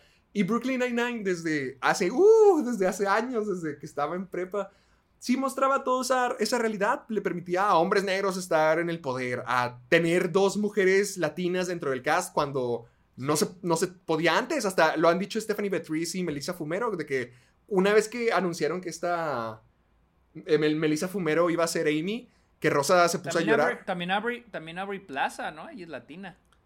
Pero Aubrey Plaza no sale ahí. ¿Aubrey Plaza no sale en.? No, ese es de Parks and Recreations. Ah, sí, es cierto, sale en Parks and Recreations. Oh, no, pues ya. como un pendejo. Este, digamos que está en el mismo universo. A la madre. te juro. Bueno, luego. bueno, continúo. O sea, cositas así, hasta el Capitán Holt siendo gay, e incluso Rosa en una temporada declarándose como bisexual. O sea, sí fueron grandes apoyos. Realmente Brooklyn Nine-Nine se ganó el corazón de la gente. Y y a, mí me encantó, o sea, con, sentimientos genuinos, con comedia real, con mucho talento y, mucho corazón. Realmente para mí Brooklyn Nine-Nine es mi serie favorita, mi serie favorita de donde he visto a los personajes evolucionar hasta casarse, crecer. O sea, realmente ha sido un viaje gigantesco con eso y hace mucho tiempo que no tenía una relación con una serie así y yo me siento como la gente seguramente se sintió cuando se estaba acabando Friends o se estaba acabando How I Met Your Mother o cuando se acabó cualquier sitcom que a todo el mundo le gusta, o The Office incluso. Y sí duele, sí duele demasiado tener que decirle a estos personajes adiós, sabiendo que pudieron haberse ido, sabiendo que pudieron haberlos cancelado, sabiendo que, que bien pudo haber no, no pasado nada con ellos, haber sido una joya que se queda en Netflix y que terminas recomendándola en rankings de series que nunca debieron haber sido canceladas. Pero no, Brooklyn Nine-Nine no, se salvó, siguió haciendo lo que tenía que hacer, termina donde tiene que terminar y lo hace en la cima, y lo hace en la cima y, y qué cool que el segundo programa menos visto de Fox terminó convirtiéndose en un negado así gigantesco y, que haya sido mi serie favorita. Realmente me duele muchísimo que todos digan adiós, pero es el momento y... Nine Nine. No quiero ver cuando veas el último episodio. chichi, vi fotos, vi fotos de todos diciendo adiós y ya estaba como que no, ¿por qué? Adiós. No, me duele muchísimo. Es que ponte a pensar eso, ponte sé que a ti no te gustan los sitcoms ni nada, pero ponte a pensar en las series al estilo de Drake y Josh, incluso Sin 101, de que llevan años en el, en, el aire y ya son una familia, ya se, ven todos los días. ¿Qué, pasa con eso después? Sí, sí, claro, claro. Sí, es como que, uy, sí te duele el corazón. Ay, no mames, güey. Estos de Friends se supone que no habían estado juntos en un cuarto desde que, desde que terminaron la serie, ¿que no? Eso es lo que siempre se dice. ¿Los de Friends? Sí. Que siempre faltaba alguien, tan siquiera, al menos. A, mí me tocaba ver que siempre faltaba Matthew Perry. El Matthew Perry. No sé, güey. La neta no me sé la historia tanto de Friends. Pues nunca. Es que como nunca me llamó la atención Friends. Ah, maldita sea. Bueno, pues siguiente noticia, volvamos. bueno, pues se acaba de confirmar de que Warner Brothers y New Line Cinema están desarrollando una nueva película del Señor de los Anillos, pero va a ser una película anime, va a ser una película mm. animada dirigida por Kenji Kamiyama. Y este, creo que Philippa Boyens, que creo que es una de las escritoras de Lord of the Rings, The Return of the King, va a ser, va a estar como consultante para el proyecto y va, a, y va a llegar a los cines, o sea, va a ser una película ah, animada, anime, que va a llegar a los cines y va a ser de Lord of the Rings. Se llama The Lord of the Rings, The War of the Ro. Rohirrim. Sí, algo, algo así. Ah, ándale, ¿te gusta eso? Eso, uh, eh. Sí, claro. Sí, y se va a enfocar en, eh, en el rey de Rohan. Ah, la batalla por, creo, de Middle Earth se va a enfocar. Y Peter Jackson Ah. no va a estar, y su esposa Frank Watch, no van a estar envueltos en el proyecto. Ah, ok, algo totalmente independiente y nuevo. Sí, es, sí, algo totalmente independiente. Pues se ve interesante. Mira, Yo, yo te lo dejo a ti, a mí no me llama la atención Lord of the Rings. Para mí, pues, o sea, suena padre que sea anime. Me, me- ah, es que me aburre lo medieval. La otra vez mis amigos y yo estábamos platicando de cuánto duran. Duran como 12 horas la, la trilogía extendida. ¿Cuánto dura? Sí, 12 horas, 12 gloriosas horas. No, no, no puedo, no puedo, no me gusta, pero que sea anime me llama la atención. Cualquier proyecto que sea indagar con lo anime, uff, se me hace bien. A mí, es que a mí me encanta Lord of the Rings. Están, están ¿Tú estás emocionado por esto? ¿Tú por esto te emocionas? O sea, no soy del que, de los que se emocionan porque va a volver algo que le gustaba o que le gusta, ¿no? O sea, no, la única vez que me emocioné fue con la segunda Trainspotting, pero con... Porque aquí no tiene nada que ver con lo que conocemos de Lord of the Rings. Incluso aunque tuviera algo que ver, siento que me emocionaría, pero no tanto, porque para mí la trilogía de Lord of the Rings es única. O sea, ya ahí inició y ahí acabó y fin. O sea, Sí. ya no espero más. pero esta nueva historia... me tragué saliva. Ah, pero... Ah, bueno. Esta nueva historia, digo, va a estar chida y pues ojalá se la rifen con la animación. Sabemos que el anime siempre se la rifan bien cabrón y espero que pues con este no sea la excepción. Y la neta sí, digo, va a estar chido. Ahora, las historias de, de este J.R.R. Tolkien sí, eh, son epiquísimas, están chingoncísimas. Y verla en versión anime y que sea en el cine, yo creo que sí va a estar chido. O sea, me emociona porque va a ser algo que voy a poder ver en el cine. Pero pues sí, va a estar chido. Va, Y luego en otras noticias, hace poco anunciamos una noticia que eh, anunciaba que iba a haber una nueva serie que se iba a enfocar en Vilma de Scooby-Doo y que iba a estar, este, iba a ser creada por esta Mindy, Mindy Kaling. A Mindy. Kaling, sí, está Mindy Kelly Kaling. Kapoor de The Office, sí. Ajá, y... Ok, ok, la noticia es de que el personaje va a ser asiático. O sea, el personaje... O sea, aquí dice, eh, will be like Vilma, eh, pero ser como del descendiente del este de Asia y va a vivir en un mundo diferente. Ah, mi pro- mira. mi Ah, ya, ah, ya con- Yo pensé que ibas a escribir. ah, es, la, es la única noticia que hay. Sí, o sea, la noticia es de que el personaje va a ser asiático. Ah, He ahí el y que problema. va a vivir en su y va a vivir en su propio mundo, va a vivir en su propio mundo. Ah, o sea, ah, no, no es Scooby-Doo.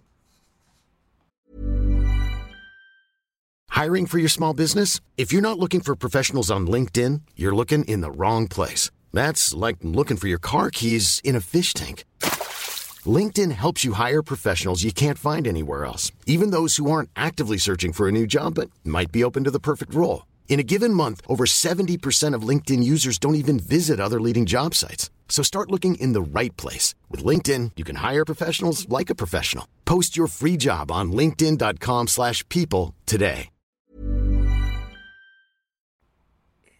Sí, es que es que es lo que voy, se me hace una jalada. No porque le cambien la raza al personaje, sino porque si es un personaje completamente diferente, ¿por qué quieren que sea Vilma? ¿Por qué no dejan que.? Estoy que seguro que Mindy Kaling. Yo creo que Mindy Kaling llegó a Warner y dijo: Ah, tengo esta historia para este personaje. Y Warner le haber dicho: Ah, pues agarra un personaje de nuestra propiedad intelectual. Ah, ¿qué tal Vilma? Y Vilma la haces asiática, y que, pero que se llama Vilma, porque es la de Scooby-Doo. Es como que, güey, pues es el personaje desde cero, güey. O sea. Pues yo sé que Scooby-Doo no solamente se limita a las caricaturas y que ha tenido hasta otras versiones. Me ha tocado ver donde son cazadores de zombies y, y cosas de los cómics, diferentes mundos, diferentes interpretaciones, lo que sea. Pero no sé, el hecho de que al menos lo que estén diciendo va a ser va a ser de descendencia asiática y va a tener su propio mundo, no sé si está está raro que como que no- O sea, mi problema no es la raza. Mi problema es que pues hagan el personaje desde cero. O sea, porque dicen, va a tener su propio mundo. Ah, entonces, un entonces no es Vilma. Y no porque Vilma tiene que ser de cierto modo. Más bien yo lo digo porque siento que los estudios se están enfocando en usar su propia intelectual para que hagan, para hacer dinero y... Es que, O sea, por- sí, estoy totalmente de acuerdo que sí es la oportunidad de aprovechar un personaje muy popular. Vilma, después de Shaggy y de. Scooby, es de las de las iconos de, de Scooby-Doo, incluso más que Fred o Daphne. Yo diría que es la siguiente más popular. Por ejemplo, pienso en Raven y Chico Bestia. A mí me ha tocado ver en los cómics que hacen historias así standalone de personajes por el estilo. A mí me ha tocado ver cómo toman a eh, este ejemplo de los jóvenes titanes y les crean un nuevo mundo, les crean una nueva historia donde son personas más o menos normales. Y hasta toman a hay cómics totalmente dedicados a Raven, hay cómics totalmente dedicados a Chico Bestia, totalmente lejanos a lo que es la interpretación del superhéroe normal. Y yo me imagino que debe ser algo así similar, porque sí, Vilma es muy popular. Sí se me hace curioso que, o sea, digan, va a ser asiática y va a tener su propio mundo. No sé, siento que es una forma muy rara de venderlo ahorita, como que darle tanta importancia a eso. Sí, Cuando o sea, se- sería y- padre ver de qué se va a tratar, qué va a ser, qué- qué- quién va a ser esta Vilma. Eh, y, o sea, es lo que es lo que te digo, o sea, siento que es los estudios nada más de que, ay, pues vamos a hacer, o sea, en vez de decir, ah, vamos a crear este nuevo personaje, este personaje asiático que vive en este mundo, tal vez es una detective, eh, hacer un personaje nuevo. No, a huevo tiene que ser un personaje, su propiedad intelectual. Es como si te digo, ah, Harry Potter, pero, o sea, ya vive, vive en Rusia y este y cuida niños. Entonces no es Harry Potter, güey. O sea, entonces o sea, es un personaje completamente diferente, pero le estás poniendo Harry Potter para que venda. Eso, eso es lo que digo. No mames, güey. O sea, Honestamente suena parecido a lo que le ocurrió a Joy, que Joy... Joy era padre como el ensable de Friends, pero cuando se fue por su cuenta y fue- se hizo su propio spin-off, pues no pegó porque no era la misma calidad de personaje que era en Joy. Así que quién sabe, o sea, van a tener que hacer una nueva Vilma, pero quién sabe cómo vaya a pegar. Y luego salió de que ya hay un ya hay un reparto. Yo ni siquiera sabía que va a haber un remake de live action de Resident Evil, va a ser una serie de Resident Evil de Netflix. Eh, Pero es que no ya habían que- anunciado otro casting, que ya no habían puesto otro. Pues no, aquí Lance Reddick, quien es el que aparece en John Wick, dijo que él creo que va a ser el protagonista. Y el reparto incluye a, no conozco a ninguna de estas chavas, Ella Balinska, Tamara Smart, Sienna Agudog, Adeline Rudolph y Paula Pero Núñez. acuérdate No que ya había otro casting, porque era Calle Escodilario como Claire, Tom Hopper iba a ser Albert Wesker, Robbie Amell iba a ser Chris Redfield. No, eh, ¿estás segura que no era... No era, una, era un rumor, me equivoqué. ¿Estás seguro que no era como un fan? No, mira, aquí está en IMBD. Está Resident Evil, Welcome to Raccoon City. Y, va- y sale Calle Escodilario y Robbie Amell. De hecho, allá hasta hay fotos y toda la cosa. Es una producción real. A ver, a ver, a ver, a ver, a ver, a ver, a ver, a ver. Está- Aquí lo estoy buscando. A ver, Lance Reddick. Porque tal vez son. ah, más falta que sean dos series diferentes. Es que siento que sí iban a ser dos series diferentes, dos interpretaciones Ah, no de. Resident Evil al mismo Mira, tiempo. aquí estoy, o sea, estoy buscando la de este señor. Ok, Resident Evil. Pero este es de Netflix. O sea, viene hasta el logo de Netflix en el póster. Y nomás lo tienen a él de reparto. Y luego hay, dices que hay otra. Otra. Pero ¿Y creo que esta sí va a ser. esta la va a dirigir Johannes Roberts. ¿Y cómo se llama? Resident Evil, Raccoon. Welcome to Raccoon City. Y se supone que sale este año, dice 2021. Y si están en filmación. O sea, Van a haber tener- dos. Ah, ya vi. Welcome to Raccoon City.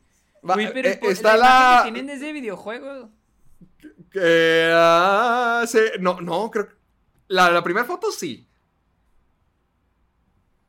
Está la versión. Es Tom Hooper. Este... Tom Hooper es el de. El de Umbrella Academy, el número uno. Nunca lo he visto. esa Ah, que la fregada.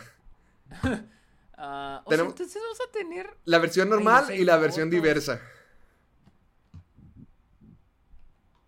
¿Cuál quieres? La neta, no me gusta nada de lo que hace Netflix.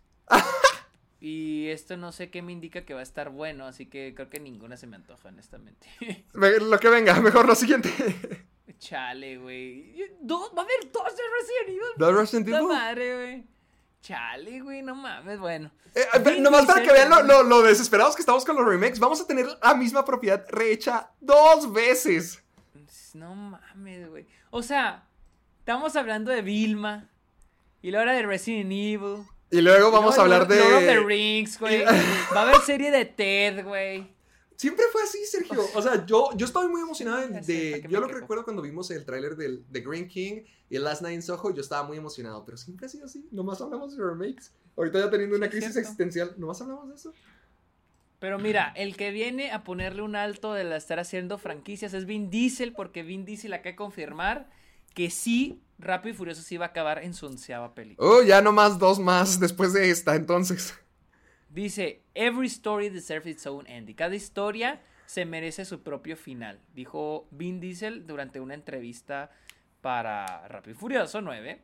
Dice, I know people, going- eh, sé que la gente, no mames, sé que hay gente que siente que no debería acabarse, pero siento que todas las cosas buenas deben acabar. ¿Quién dijo eso?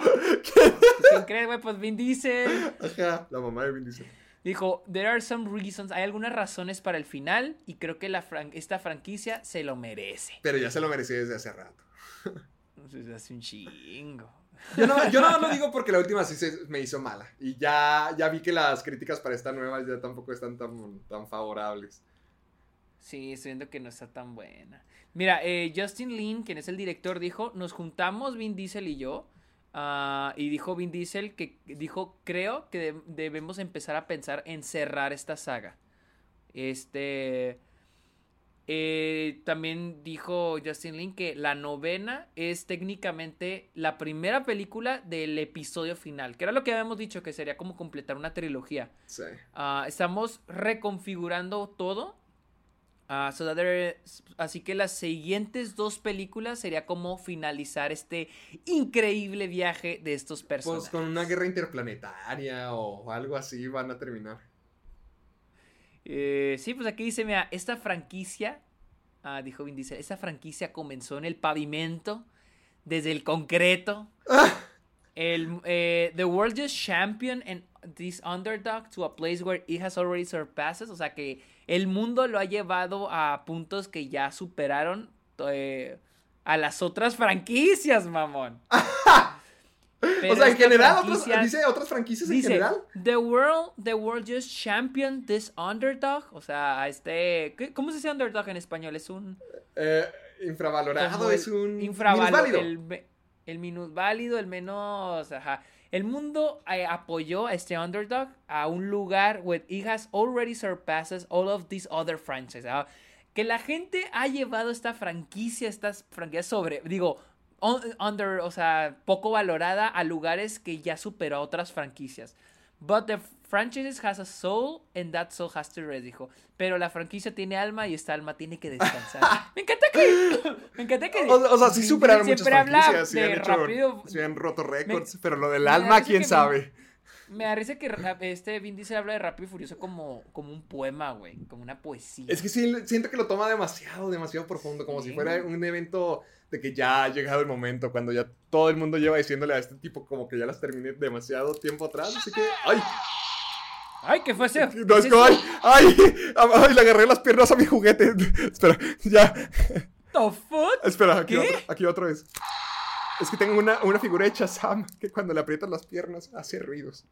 ¿Y por qué las piernas? No, no sé, así funcionan los juguetes. Bueno, ya continúa. Está bien, Vin Diesel, está bien. Es muy profundo. Pórtate bien, por favor. Es muy profundo. profundo. y luego tenemos otra noticia, estamos hablando ahorita de Loki. Eh, y para una entrevista para Em- Empire, Tom Hiddleston dijo que Loki no va a estar en Thor Love and Thunder, lo cual me alegra, me alegra. Dijo, Sí. hablamos de las películas de Thor como una saga familiar y la oposición diametral entre Thor y Loki, la dualidad y el antagonismo, es un libro que quizás debería permanecer cerrado por el momento. Hemos explorado todo lo que hemos podido sobre esos dos hermanos. Uh, sí, ¿no? Pues Sí, lo, sí. lo mataron, lo revivieron, lo revivieron, lo mataron. Pero sí. al parecer dice que no, no, este, su personaje no va a estar en, en, este, ¿cómo se llama? En Love and Thunder.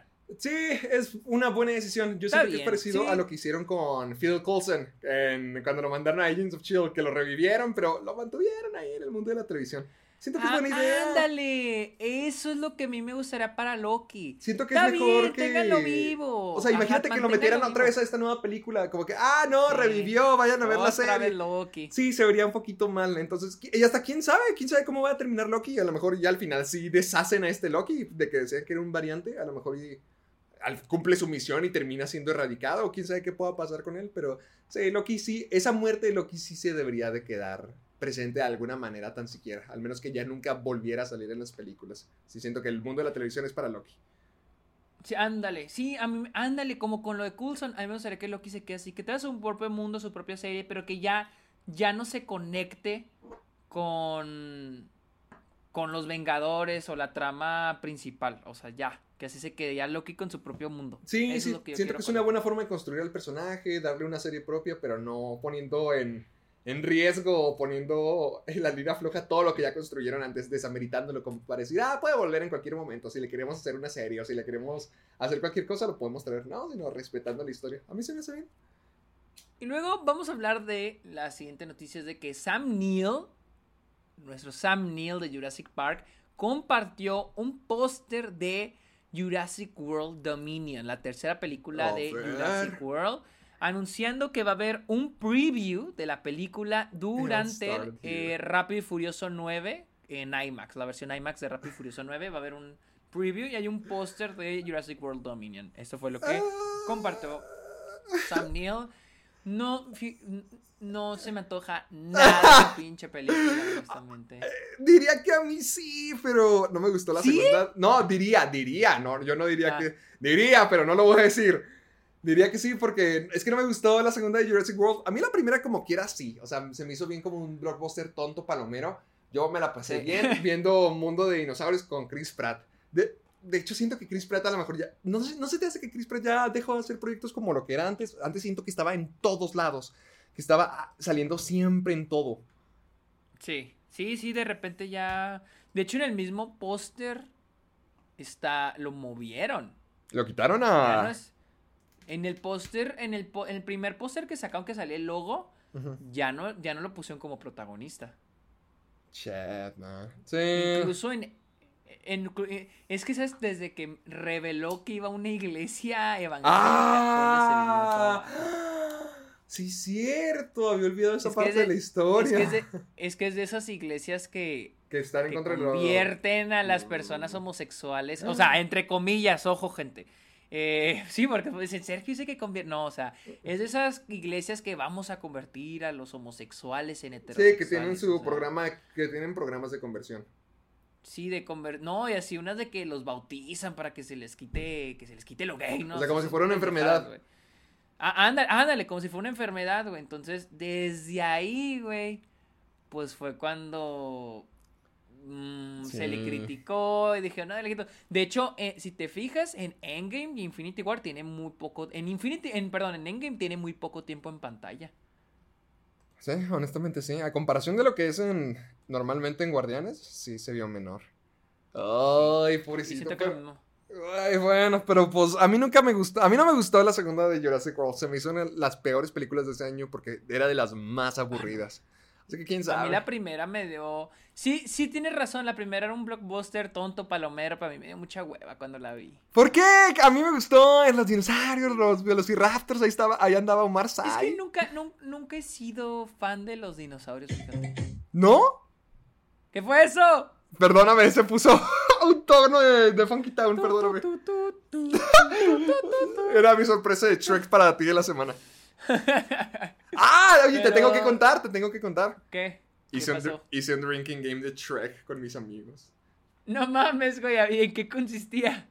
Haz de cuenta, tomas shot cada vez que dicen la palabra ogro, cada vez que dicen la palabra Farquaad, cada vez que hacen una- un chiste de cuerpo, cada vez que comienza una canción pop y cada vez que Burro comienza a cantar. Y si le quieres Ah, pues echar... acabaste hasta la chingada, güey. Si le quieres echar más extremo, cada vez que digan Shrek para 172 shots adicionales. ¿Sí qué? Si quieres ponerlo más extremo. Ah, no. Güey, es suficientemente extremo con esas reglas, güey. Lo grabé, va a ser un video que voy a subir. Ah, y no mames, quiero ver eso. eh, hay un punto, no voy a spoiler nada, pero hay un punto de la noche donde simplemente ya, ya no sabía, o sea, me quedé dormido y nomás amanecí al día siguiente, no sé qué hice y hasta le mandé mensajes a mi ex. ¿Y si... ah, a ver, ¿y si está grabado cuándo? ¿En qué momento dejaste de grabar? No, dejamos de grabar en cuanto terminamos de ver la película. Todos nos despedimos, pero la fiesta continuó. Entonces hubo un Ah, punto donde yo me senté Y pum, desaparecí. Ya, ya era el día siguiente y resulta que mandé audios y que le mandé textos a mi exnovia. Estuvo muy intenso. Shrek causa crisis bien feas. Big chale, güey, qué pedo. Va- va- para que vean ese video, va a estar bueno, va a estar bueno. Contrólese.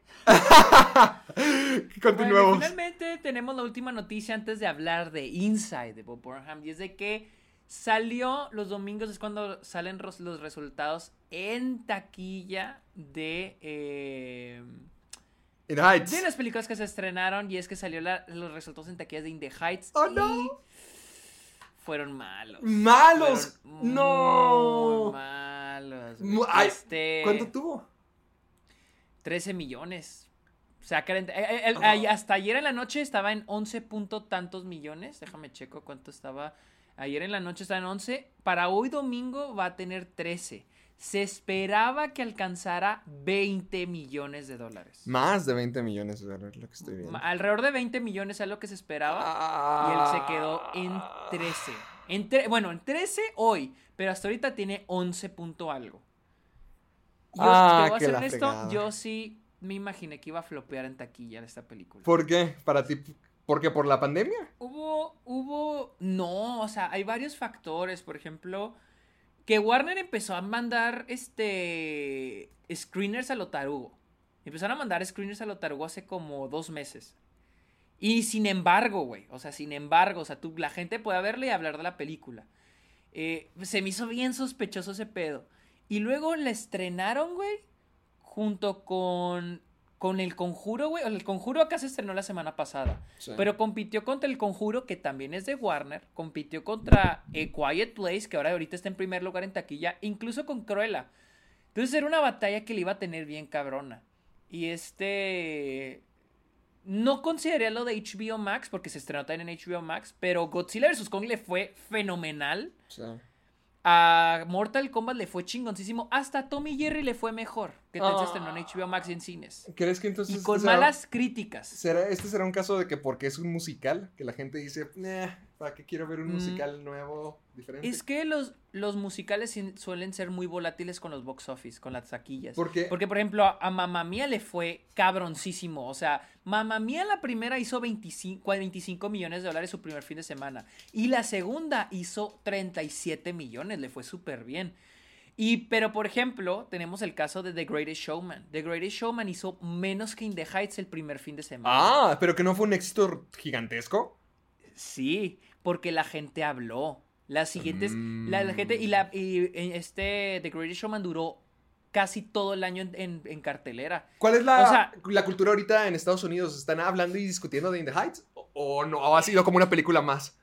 Pues es que mucha gente espera que le que pase lo mismo que con The Greatest Showman, porque te digo, con Greatest Showman The Greatest Showman hizo 8.8 millones de dólares el primer fin de semana. Pero fue brincando porque la gente fue hablando y dijeron, ah, no mames, y la chingada, ve esta película y ve esta película. Y por el soundtrack, acuérdate que con The Greatest Sí. Showman el soundtrack sonaba, hasta en los gimnasios, pone, hasta en los antros, güey, ponían la música de The Greatest Showman, güey. ¿En Y serio? Ahí gente está levantando pesas con... Y, la gente escuchaba la música y reconocía la música de la película. Sabían Ajá. que la música era esa película. Fox hizo un gran trabajo promocionando esa película y haciendo que la gente hablara de ella a través del soundtrack.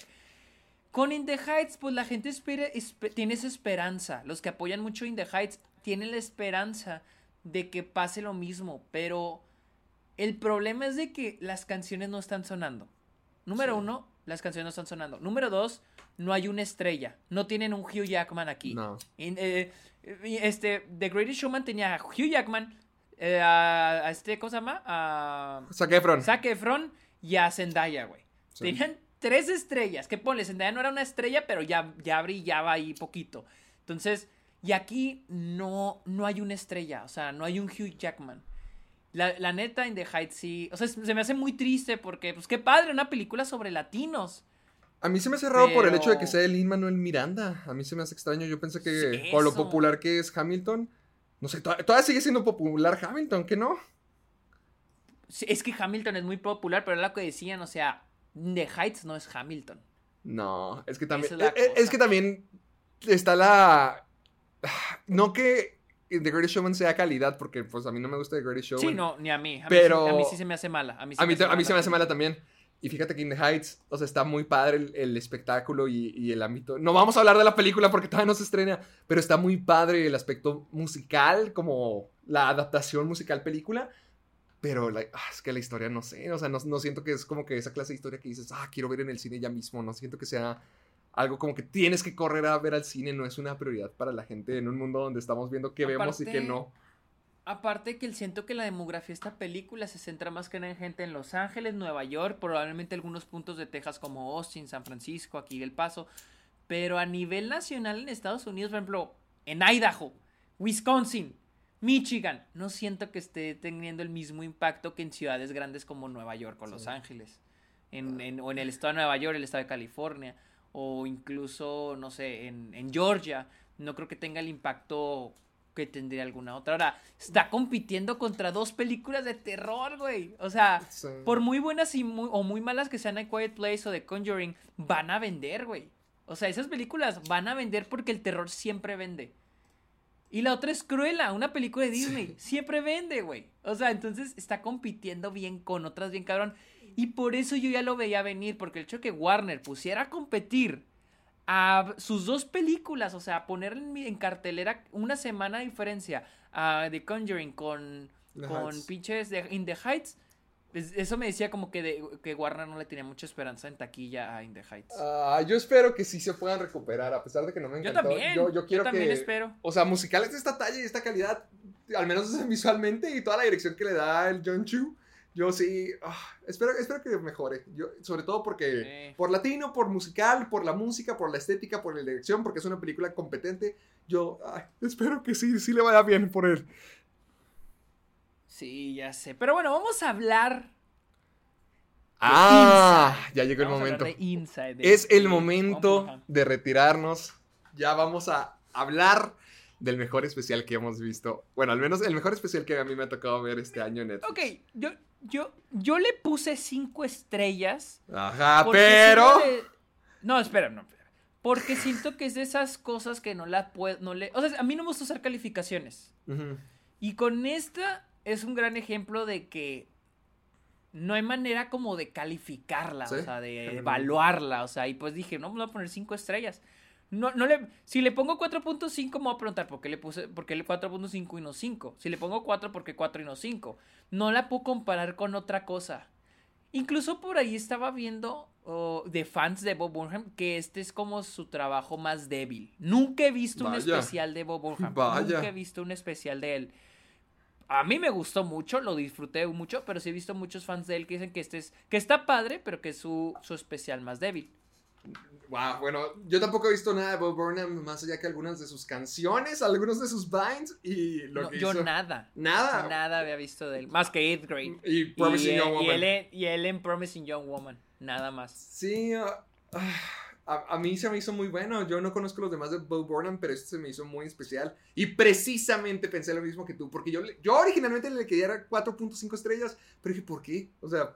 ¿Base, base a qué? Porque no hay una historia, es, es totalmente una expresión de. Sí, no hay un guion, no hay que fotografía. Ajá, exactamente. es cuenta, para- Para, para la gente que no ha visto el especial de Inside de Bob Burnham, véanlo. Realmente está muy bueno y está en Netflix. Nosotros aquí en el Club de los Amargados siempre nos quejamos, pero ahora sí se sacaron un 10. Es, es un especial que Bob Burnham hizo durante este año pasado, el año que estuvo encerrado dentro de la pandemia. Y todo lo que se dedicó a construir. O sea, es un especial de puras canciones. No es un musical. Es un, es un concierto, véanlo de esta manera. Pero a través de las canciones va reflejando diferentes formas de pensar y diferentes dificultades que Bo Burnham encuentra en la sociedad de hoy en día y, y en lo que va a ser en un futuro. O sea, Bo Burnham es un creador de internet. Él, él es muy bueno entendiendo la cultura de ahorita, porque él surgió de esta, él era un youtuber. Él empezó en YouTube en el 2006 y gracias a eso se logró abrir paso en la industria. O sea, siendo creador de contenido en una, en una época donde todavía no existían, donde apenas iba comenzando, siendo el uno de los primeros, realmente se hizo camino en esto. Y hoy en día, viendo las cosas como están, donde todo el mundo puede hacer estrella, donde todo el mundo se está grabando todo el día, donde tenemos la pandemia, donde estamos viviendo guerras y discusiones sociales más comúnmente, o sea, donde el mundo se está acabando y no sabemos si en siete años aún vamos a poder salvar el ecosistema. O sea, Bo Burnham reflexiona en todo eso a través de canciones de comedia, pero no de comedia, al mismo tiempo sí, al mismo tiempo no, sino realmente significando algo y siendo muy estéticas. Por ejemplo, hay una donde habla totalmente de, de cómo ahorita tratamos de reflejar nuestra vida como un Instagram, como si fuera nuestra como si fuera el Instagram de una mujer blanca, donde queremos mostrar todo perfecto, todo estático, todo bonito y el momento preciso, pero que no es real y que estamos enfocándonos más en hacer eso, que estamos enfocándonos... O por ejemplo, me, gustó mucho este, el momento, porque Luis y yo habíamos hablado de este tema sobre que, la, que por qué la gente tiene que siempre tener una opinión para todo. Sí. ¿Por qué la gente siempre tiene que tener una opinión para todo? O sea, no siempre tienes que opinar de las cosas o no siempre tienes que decir las cosas. Digo, hasta nosotros mismos hemos cometido ese error. Sí, totalmente. Eh, pero Luis y yo habíamos dicho eso, o sea, porque siempre se tiene que opinar todo. O sea, cosa que pasa, cosa de la que opino. O sea, y, muchas veces la gente ni siquiera está enterada o está informada, nada más es, ah, tengo, uno, tengo una opinión. Tengo algo que decir. Y más como dices a veces con las redes sociales como que pasa algo y, ah, aquí tienen mi opinión sobre esa cosa a pesar de que probablemente no estoy informado. Sí. Entonces, e, esa parte se me hizo muy chida. O por ejemplo, cuando habla de él siendo blanco. Ah, eh, eh, ¿cuál? ¿El del títere? La, no, la, la, del títere estuvo bien buena, la que, pero la que creo que fue antes de la del títere. ¿La del títere cómo era? La del títere es la de How the World, How the World Works que habla sobre ah, cómo los blancos siempre quieren ser los de ayuda, los que apoyan, los que nosotros también podemos, nosotros cuentan con nuestro apoyo, pero que realmente la gente es como que no opinen, o sea, esto no se trata de ustedes, sino que... Se me hizo bien cura algo así en, la película de Malcolm X, hay una parte, una, una chava blanca llega con Malcolm X y le digo, no, oiga, yo lo, yo lo admiro mucho y sigo sus pláticas, este, yo sé que, pues, pues yo no sufro lo mismo, pero ¿cómo ¿Cómo, qué puedo hacer? Le dice, ¿qué puedo hacer para ayudarlo, para apoyar su movimiento? Y el güey nomás se le queda viendo y le dice, nothing. Y sigue caminando. Y yo así que no mames, o sea, sí. o sea, sí. Exactamente eso. Y, es eso, o sea, es lo mismo que dice, o sea, y Malcolm X desde hace 20 años, güey. Sí. Más de 20 años, güey. Y es lo mismo que dice Bob Burham, o sea, que sí, o sea, shut up, o sea, cállate, o sea, no o sea es lo mismo que cuando son los movimientos este, feministas, o sea, si no tienes nada bueno que decir, mejor cierra la boca, o sea, hombres cierran la boca, o sea, no... Sí, o sea... O sea, deja de pensar como que, o sea, siento que es así, o sea, deja de pensar que estás apoyando cuando no lo haces, o dices, ah, la simpatía. Me recuerda mucho también a, lo, a la familia de Get Out, a los mm, papás. Ok, ya. ah, que, fetichaban a, a los negros. Sí, ándale. O por ejemplo, el tipo de Atlanta, güey, en el episodio de Juneteenth. El tipo que, que, le dice que van a una comida de una amiga de esta, de la novia de... Ah, ah ajá. Y que el esposo o el novio, que es blanco, fetichaba a los negros. y que incluso le decía, le dice a, que le dice a, a Aaron, le dice que, oye, ¿y de dónde eres? O sea, ¿de qué parte de África eres? Y le dice que, pues no sé, güey. O sea, le dijo, no sé, dijo, no, pero ¿de qué tribu? O sea, ¿qué tribu venía tú? Y, luego dice Aaron, dice que, mira, hubo esta cosa que se llama esclavitud, que borró totalmente el historial de mi familia, y pues no sé, no sé, la neta. o sea, madres, Y, y, eso trata, o sea, de como que, como es de que, ah, sí, yo te apoyo, te entiendo, sé cómo te sientes, cuando no, o sea, no sabes cómo se sienten, o no saben, o sea es como sí, o sea, como que cállate, güey. Sí, es, lo que Bo Burnham trata como que resaltar muchas de las situaciones que vivimos en la actualidad sociales, incluso de nosotros como personas blancas, personas en cuarentena, como la, forma de funcionar el mundo actual, cómo ha sido y cómo va a ser, es lo que hace Bo Burnham. Y él lo hizo él solo. O sea, gente, tengan eso en cuenta, él se grabó. Él todo lo hizo solo. Él lo editó, él, él lo hizo todo y además... Las canciones en sí son muy creativas, o sea, son muy buenas canciones, pero también cómo lo sincroniza y cómo lo, hace oh, con el, festival de luces que él solo coordina, o sea, poner todos esos proyectores, poner todo ese equipo, de la manera en que se abre y, sientes que está muy consciente y muy informado de, lo que está hablando, porque habla mucho de... Habla mucho del... ¿Cómo se llama?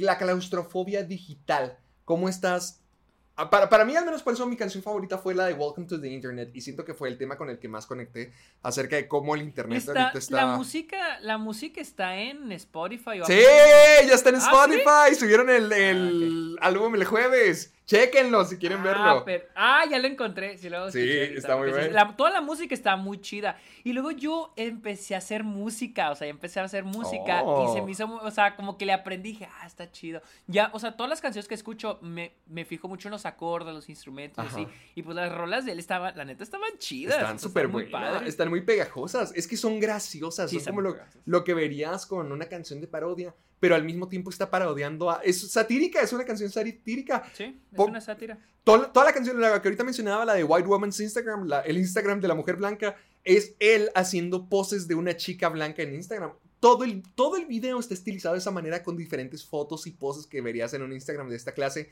Y él lo hizo, él lo diseñó y él se encargó de hacerlo totalmente todo desde el diseño de producción y se ve muy bien. Pero, por ejemplo, en esa canción que todo está encerrado en barras como si fuera una, un cuadrito de una foto que verías en Instagram, hay un momento donde empieza a decir algo genuino, donde realmente empieza a decir algo acerca de su mamá, como si fuera un post que hubieras publicado en Instagram de tu mamá difunta. Y empieza... No. ¿Qué? Sí, güey. Esa parte me un chingo de risa, güey. ¿Risa? ¿Por qué? O sea, la, la es que a mí me dio risa. Espera, estás hablando cuando. Cuando es lo de la chava que habla de su mamá. ¿Cuál?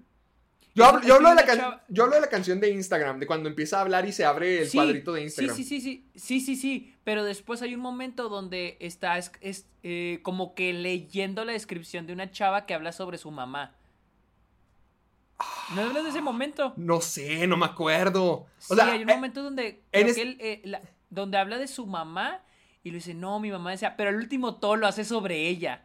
O sea, es como cuando la gente Es ah, como cuando las celebridades que yo, chistosamente, una vez Army, este Army Hammer se quejó de eso, que cuando murió Stan Lee, dice, parecía que era una, dice, parecía que era una fiesta, parecía que las redes sociales se empaparon de, ay, yo sí tengo una foto con Stan Lee, ay, yo sí tengo una foto con Stan Lee, ay, mira mi foto con Stan Lee, o sea, como que se Sí. murió Stan Lee, pero la gente sigue haciendo las cosas sobre, de, sobre ellos mismos. Sí. Ah, se murió Stanley, miren mi foto con Stanley. Eh, Army Hammer, de hecho, en Twitter puso, o sea, parece que están haciendo una... Y la neta, sí es cierto, o sea, y, y era, y era lo mismo con, con esa, me acuerdo que hablaba de que su mamá, no sé si estaba muerta, pero hablaba de que su mamá le decía y que estoy bien bonita y que yo soy así, que, o sea, al último no habla de la mamá, habla de sí misma, o sea, Eh, eh, para- y es lo- eso que hace- hacemos mucho eso. Yo, sí, sí, ese es el punto al final, porque yo lo tomé, bueno, cuando empieza a hablar de su mamá, sí habla así de manera genuina, que dice que, ajá, su mamá se murió y que ya pasó una, ya pasaron 10 años, y ahí las barras negras de que hacen la, el cuadro de Instagram se empiezan a abrir, como que ya regresando a la, a la ese- ese es ese realidad. momento. Sí, empieza, ese momento. y luego ya empieza a volver a hablar de sí misma, empieza a, a volver a caer en la trampa y regresa a la misma trampa de, de la foto nuevamente. Entonces, sí, es que yo lo vi así, como una forma de cómo al último todo lo hacemos sobre nosotros. Sí, sí, sí, a- a- algo así es. Sí, o sea, está, está muy padre. Realmente Bo Burnham sí. Sí. se aventó un 10 creando todo este show, desde la música, desde cómo está grabado y desde todo lo que significa. Para mí mi canción favorita es Welcome to the Internet. Sobre todo por cómo está estilizada, porque es como si fuera un carnaval, como si fuera la persona de un circo, un vendedor, tratando de decirte, ven, ven al Internet, aquí tenemos todo, todo, todo. Sí.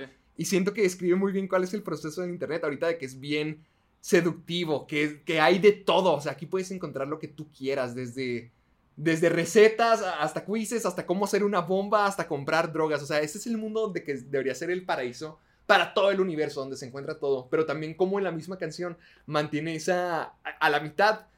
Trata de convencerte de que no, es que tú eres el elegido, no, tú puedes, tú eres especial, tienes todo el mundo y necesitas tener todo esto. Y luego, ¡pum! cae, cae la risa de que todo es un engaño. Siento que lo representa muy bien.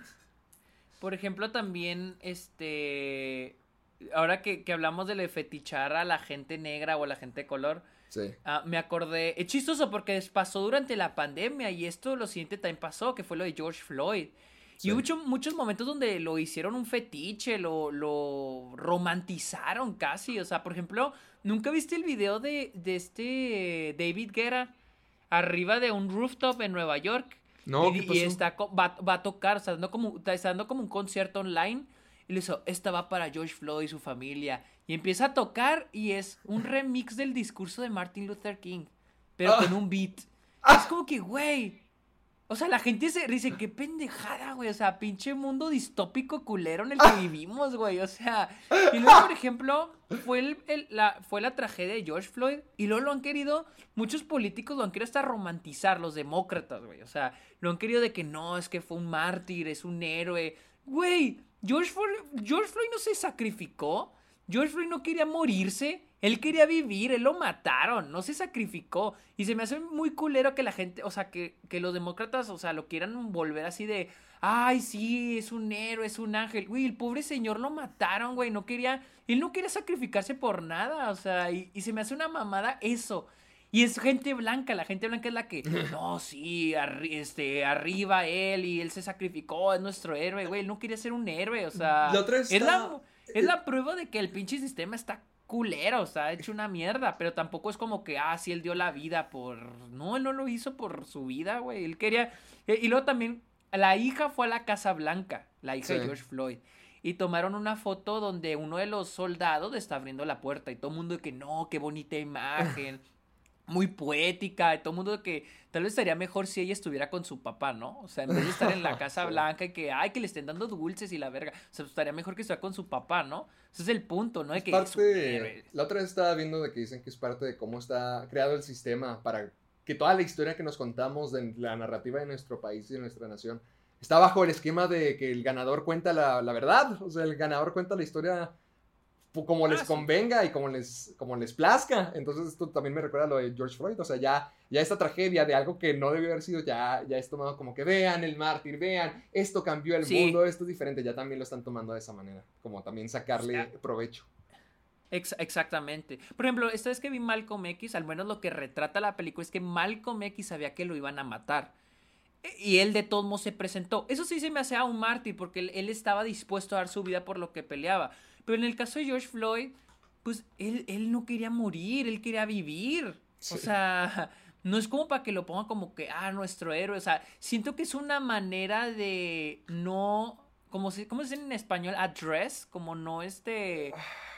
eh, No, es- como no darle vista al problema, o sea, no enfrentar el verdadero problema que es el- la, el- la brutalidad policíaca y decir, ah, es que él dio su vida y la madre, o sea, no, güey, no dio su vida, él es un ejemplo de que el pinche sistema sigue culero y que existe el racismo y que la, los policías abusan de su poder. Él, él es el ejemplo de eso, pero él no quería, él no quería morir. Él no, o sea, y se me hace una mamá que quieran fetichar, romantizar todo eso. Y siento que Bob Burnham habla un poco de eso. Y curiosamente fue algo que ocurrió durante la pandemia, mientras Sí. grababa su especial. Sí, es que siento que la razón por la que el especial de Bo Burnham es tan, tan único y tan que nos ha golpeado a todos nosotros y que ni siquiera podemos decir como una crítica es porque se siente como una expresión de esos pensamientos Sí. que él tiene. O sea, como si fuera su propia... Sientes esa desesperación, sientes esa tristeza, sientes esa... esa y ese futuro incierto, ya sea dentro de ti mismo, dentro de tu carrera, dentro de lo que haces, porque dices, ¿en qué clase de mundo estoy viviendo? Siento que eso es lo que Ujú. Bo Burnham trata de expresar con, con Inside, de que ya el mundo está bien gacho, o sea, de que ya, de qué se trata el mundo con, con las redes sociales, con las peleas sociales de todos los días, con el planeta deshaciéndose, eh, eh, derritiéndose, o sea, sí dice, porque quiero salir, ah, con la pandemia, ya que estuvimos todos aquí y estuvimos todos con el celular con pantallas frente, es porque quiero estar afuera. O, o soy capaz de estar afuera, ya todavía tengo la habilidad de poder salir de este mundo y verlo con ganas y decir, ok, vamos a conquistarlo. O es más como estar adentro de mí mismo, adentro de mi casa, donde me puedo ocultar, donde puedo fingir, donde puedo hacer lo que yo quiera hacer. Y, y tengo redes sociales y tengo celulares y puedo textear y puedo sextear y puedo subir memes y puedo estar en el internet y puedo ser alguien, puedo ser algo distinto, puedo ser lo que yo quiera ser, pero que realmente no eres tú. Sí siento que yo, Bo Burnham trae la realidad digital de lo que va a ser el futuro, de lo que nosotros, lo que significa ser parte de la generación que conoce el vivir sin el internet de una manera mainstream a cuando ya se volvió parte de nuestra vida para siempre. Sea, nosotros conocemos eso y, y ahorita viéndolo hacia, el, hacia lo que venga, sí es incierto de que qué clase de mundo me, me van a dejar, qué clase de mundo es el que tengo que luchar y cómo va a funcionar. Si por popularidad, si por eh, privilegios, si por cu- cualquier tontería. O sea, es, es muy deprimente, pero es muy honesto. Al menos por eso Bob Burnham sí me, sí me llegó al corazón porque viene todo desde un punto de vulnerabilidad y de miedo, Sí. donde realmente está preocupado y encuentra la manera más bella y artística para expresar esa, esa preocupación. A mí me encantó por eso, se me hace muy... También siento que mucho lo que es como que la atención, que todos queremos atención, tenemos Sí. esta necesidad de atención. Y, y ahora con redes sociales es más fácil demostrar de, ah, miren mi opinión, miren lo que hice, miren lo que hago, miren, digo, tú y yo lo hacemos, la Sí. neta, o sea, y siento que es un defecto del, del ser humano. Pero por ejemplo, ayer fui, no suelo ir a antros, la neta no suelo ir a antros. Pero ayer salí con un amigo y fui a uno que es como antro bar, no sé, se llama Lost and Found aquí en El Paso, ¿no? Ok. Fui con un amigo, fuimos a cenar y le dije, güey, vamos a ir, ah, pues fuga. Y vamos, y los antros no me gustan, lo, que, lo único que me gusta de los antros es ver a la gente, güey. Me gusta ver a la gente porque O están sea, ahí te quedas en la barra viendo a todos. Sí, güey, ahí estábamos, nos gusta, nos gusta, somos bien víboras, güey, nos gusta sacarle la garra a la gente. Ok, Ah, ajá. que mi, mi amigo Lalo y yo nos conocimos en orientación, güey, en UTEP. Y desde entonces le sacamos, somos culeros, güey. Somos así. güey, Gracias esa por admitirlo, gracias esa- por Esa decirlo. chava, güey, la, la cara de ese vato. O sea, sí, está culero, está mal, yo sé, pero. o sea, sí, Ah, pero lo es eres. entre nosotros. Es Ajá. entre nosotros, güey.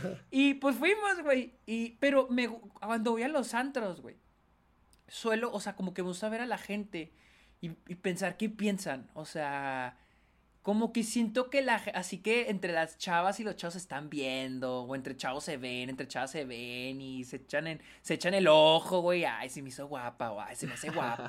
Sí. O sea, es como, como que el antro es el lugar donde la gente busca atención. ¿Y sabes dónde lo dicen? En Atlanta. En Atlanta, en el episodio del antro. ¿Del O carro invisible? No, no, no, no, no. Sí, ese episodio, el del carro invisible. Sí. Y que, y que, y que este, que Aaron le dice a la chava que él no quiere estar aquí. Dice, no quiero estar aquí. Le dice, ¿por qué estás aquí? Vete. Dijo, no eres, no eres especial. Dijo, no eres especial. O sea, dijo, y todo, dice, todos los que vienen aquí al antro vienen a eso, que, a, por atención. O sea, la gente que viene a los antros es por atención. Y sí es cierto, o sea, la gente busca eso. A donde sea que vayan, es por atención.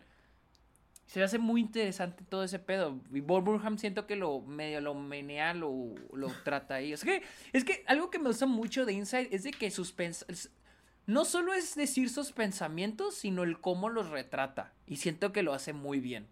O sea, el en que está, refleja sus pensamientos en, en, la, en la manera en que los expresa. Está muy chingona. ¿cómo le Y algo que me gustó también, algo que me gustó también es que no solo son sus performances, no solo son sus interpretaciones, sus canciones, también es cuando las va a preparar o cuando las va a grabar o cuando las está viendo, cuando las está revisando. Me gusta mucho que muestra eso.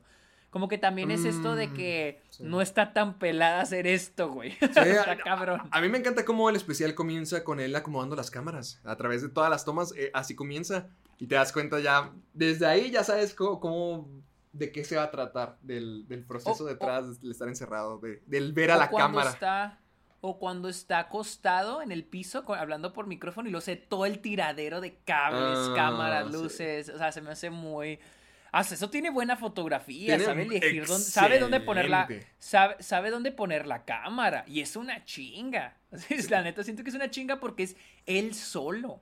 Es él solo. Es que cada canción tiene su propia identidad y, con la cámara se la crea. Con lo que tú dijiste, que no sé cómo lo hizo, como lo de lo que hace con Instagram es bien diferente a lo que hace Welcome to the Internet. Cada, cada canción tiene su cuerpo, entonces siento que también con la cinematografía y con los colores trata de crear estas sensaciones que él siente. Habla de sus sentimientos y canta al respecto, pero también con las luces y con la cámara refleja ese sentimiento, el de dolor, de la miseria, de la de la nostalgia incluso. Entonces, no, no, no, se, se me hace uno de los mejores trabajos que he visto recientemente, de las mejores cosas que vi- he visto este año. Sí, e- estuvo, está muy entretenido y está muy divertido y aprendes mucho, o sea, porque a mí me gusta mucho ver cosas que acabo de verlas y me dejan pensando. Sí. O que digo, ah, sí es cierto, güey. O, o- o tal vez hasta aprender un nuevo punto de vista. Y siento que con, con Insight encuentras mucho de eso. O sea, está muy interesante porque encuentras todo eso. Uf. Primera película donde Sergio y yo coincidimos que son cinco estrellas. es, que sí está, es que sí está muy chida. Y, y por lo mismo le dimos cinco estrellas porque ¿por qué le darías menos? ¿Sí? O O sea, sea, yo, ¿bajo yo no tengo nada que decir algo. Es que no, no, no puedo decir algo malo de ella. ¿Qué puedo decir? Es que si, si hay algo que no te gustó, hasta lo dices, bueno, pero es su forma de... O sea, no le puedes poner como un pero, como algo malo. Como un error, porque no hay, no hay margen de error, no hay, una, no hay un criterio para decir, ah, esto está mal con... No, es que es su propia cosa. Sí, es como si trataras de criticar la opinión de una persona, o sea, es una opinión, o sea, es un pensamiento. Pues ahí lo tienen, el Club de los Amargados no tan amargados en este episodio. ¿Dónde te seguimos, Sergio? Estoy en Twitter e Instagram, en Twitter, estoy en Twitter y en Instagram como arroba el Sergio Munoz, también estoy en Twitch como arroba el Sergio Munoz y en Letterboxd donde estoy poniendo a diario todas las películas eh, y a veces miniseries que estoy viendo. Y en, eh, también tengo mi podcast, está ok, ah, ya, eh, bueno, no, todavía no. Esta ya grabé mi, mi opinión de In the Heights. Esta semana Uh. la pongo y también la de Luca. ¿Dónde te seguimos, Héctor? A mí me pueden encontrar en YouTube como Caja de Películas. Acabo de subir mi crítica ah, del primer episodio de Loki y de Un Lugar en Silencio 2. Estoy en YouTube como Caja de Películas, en Facebook y Twitter como Caja de Películas también. Instagram como soy Héctor Portillo, igual que TikTok como soy Héctor Portillo. Y me pueden seguir también en Letterboxd, donde también subo mis críticas de películas que veo diario como Héctor Portillo. Y creo que eso ya es todo. Y recuerden seguirnos en, de escucharnos en Spotify, Apple Podcast. Eh, recuerden dejarnos un rating, una calificación en Apple Podcast.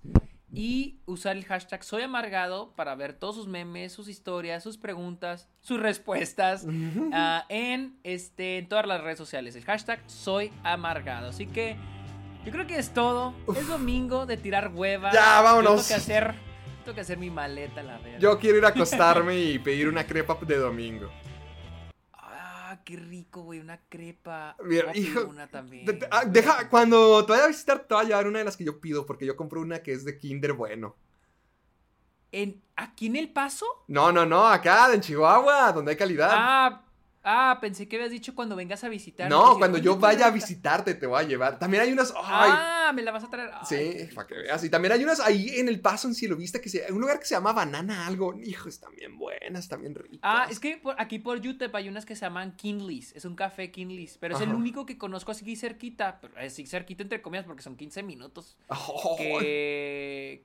Que o 20 minutos que venden crepas, güey. Y, está- y están muy ricas con su, con su Nutella. oh. ¿Cómo se llama? Su lecherita, fresitas, unos M&M's. ¡Ay, ya, bueno! Ah, ya, ya Bye. basta, bye. Bye.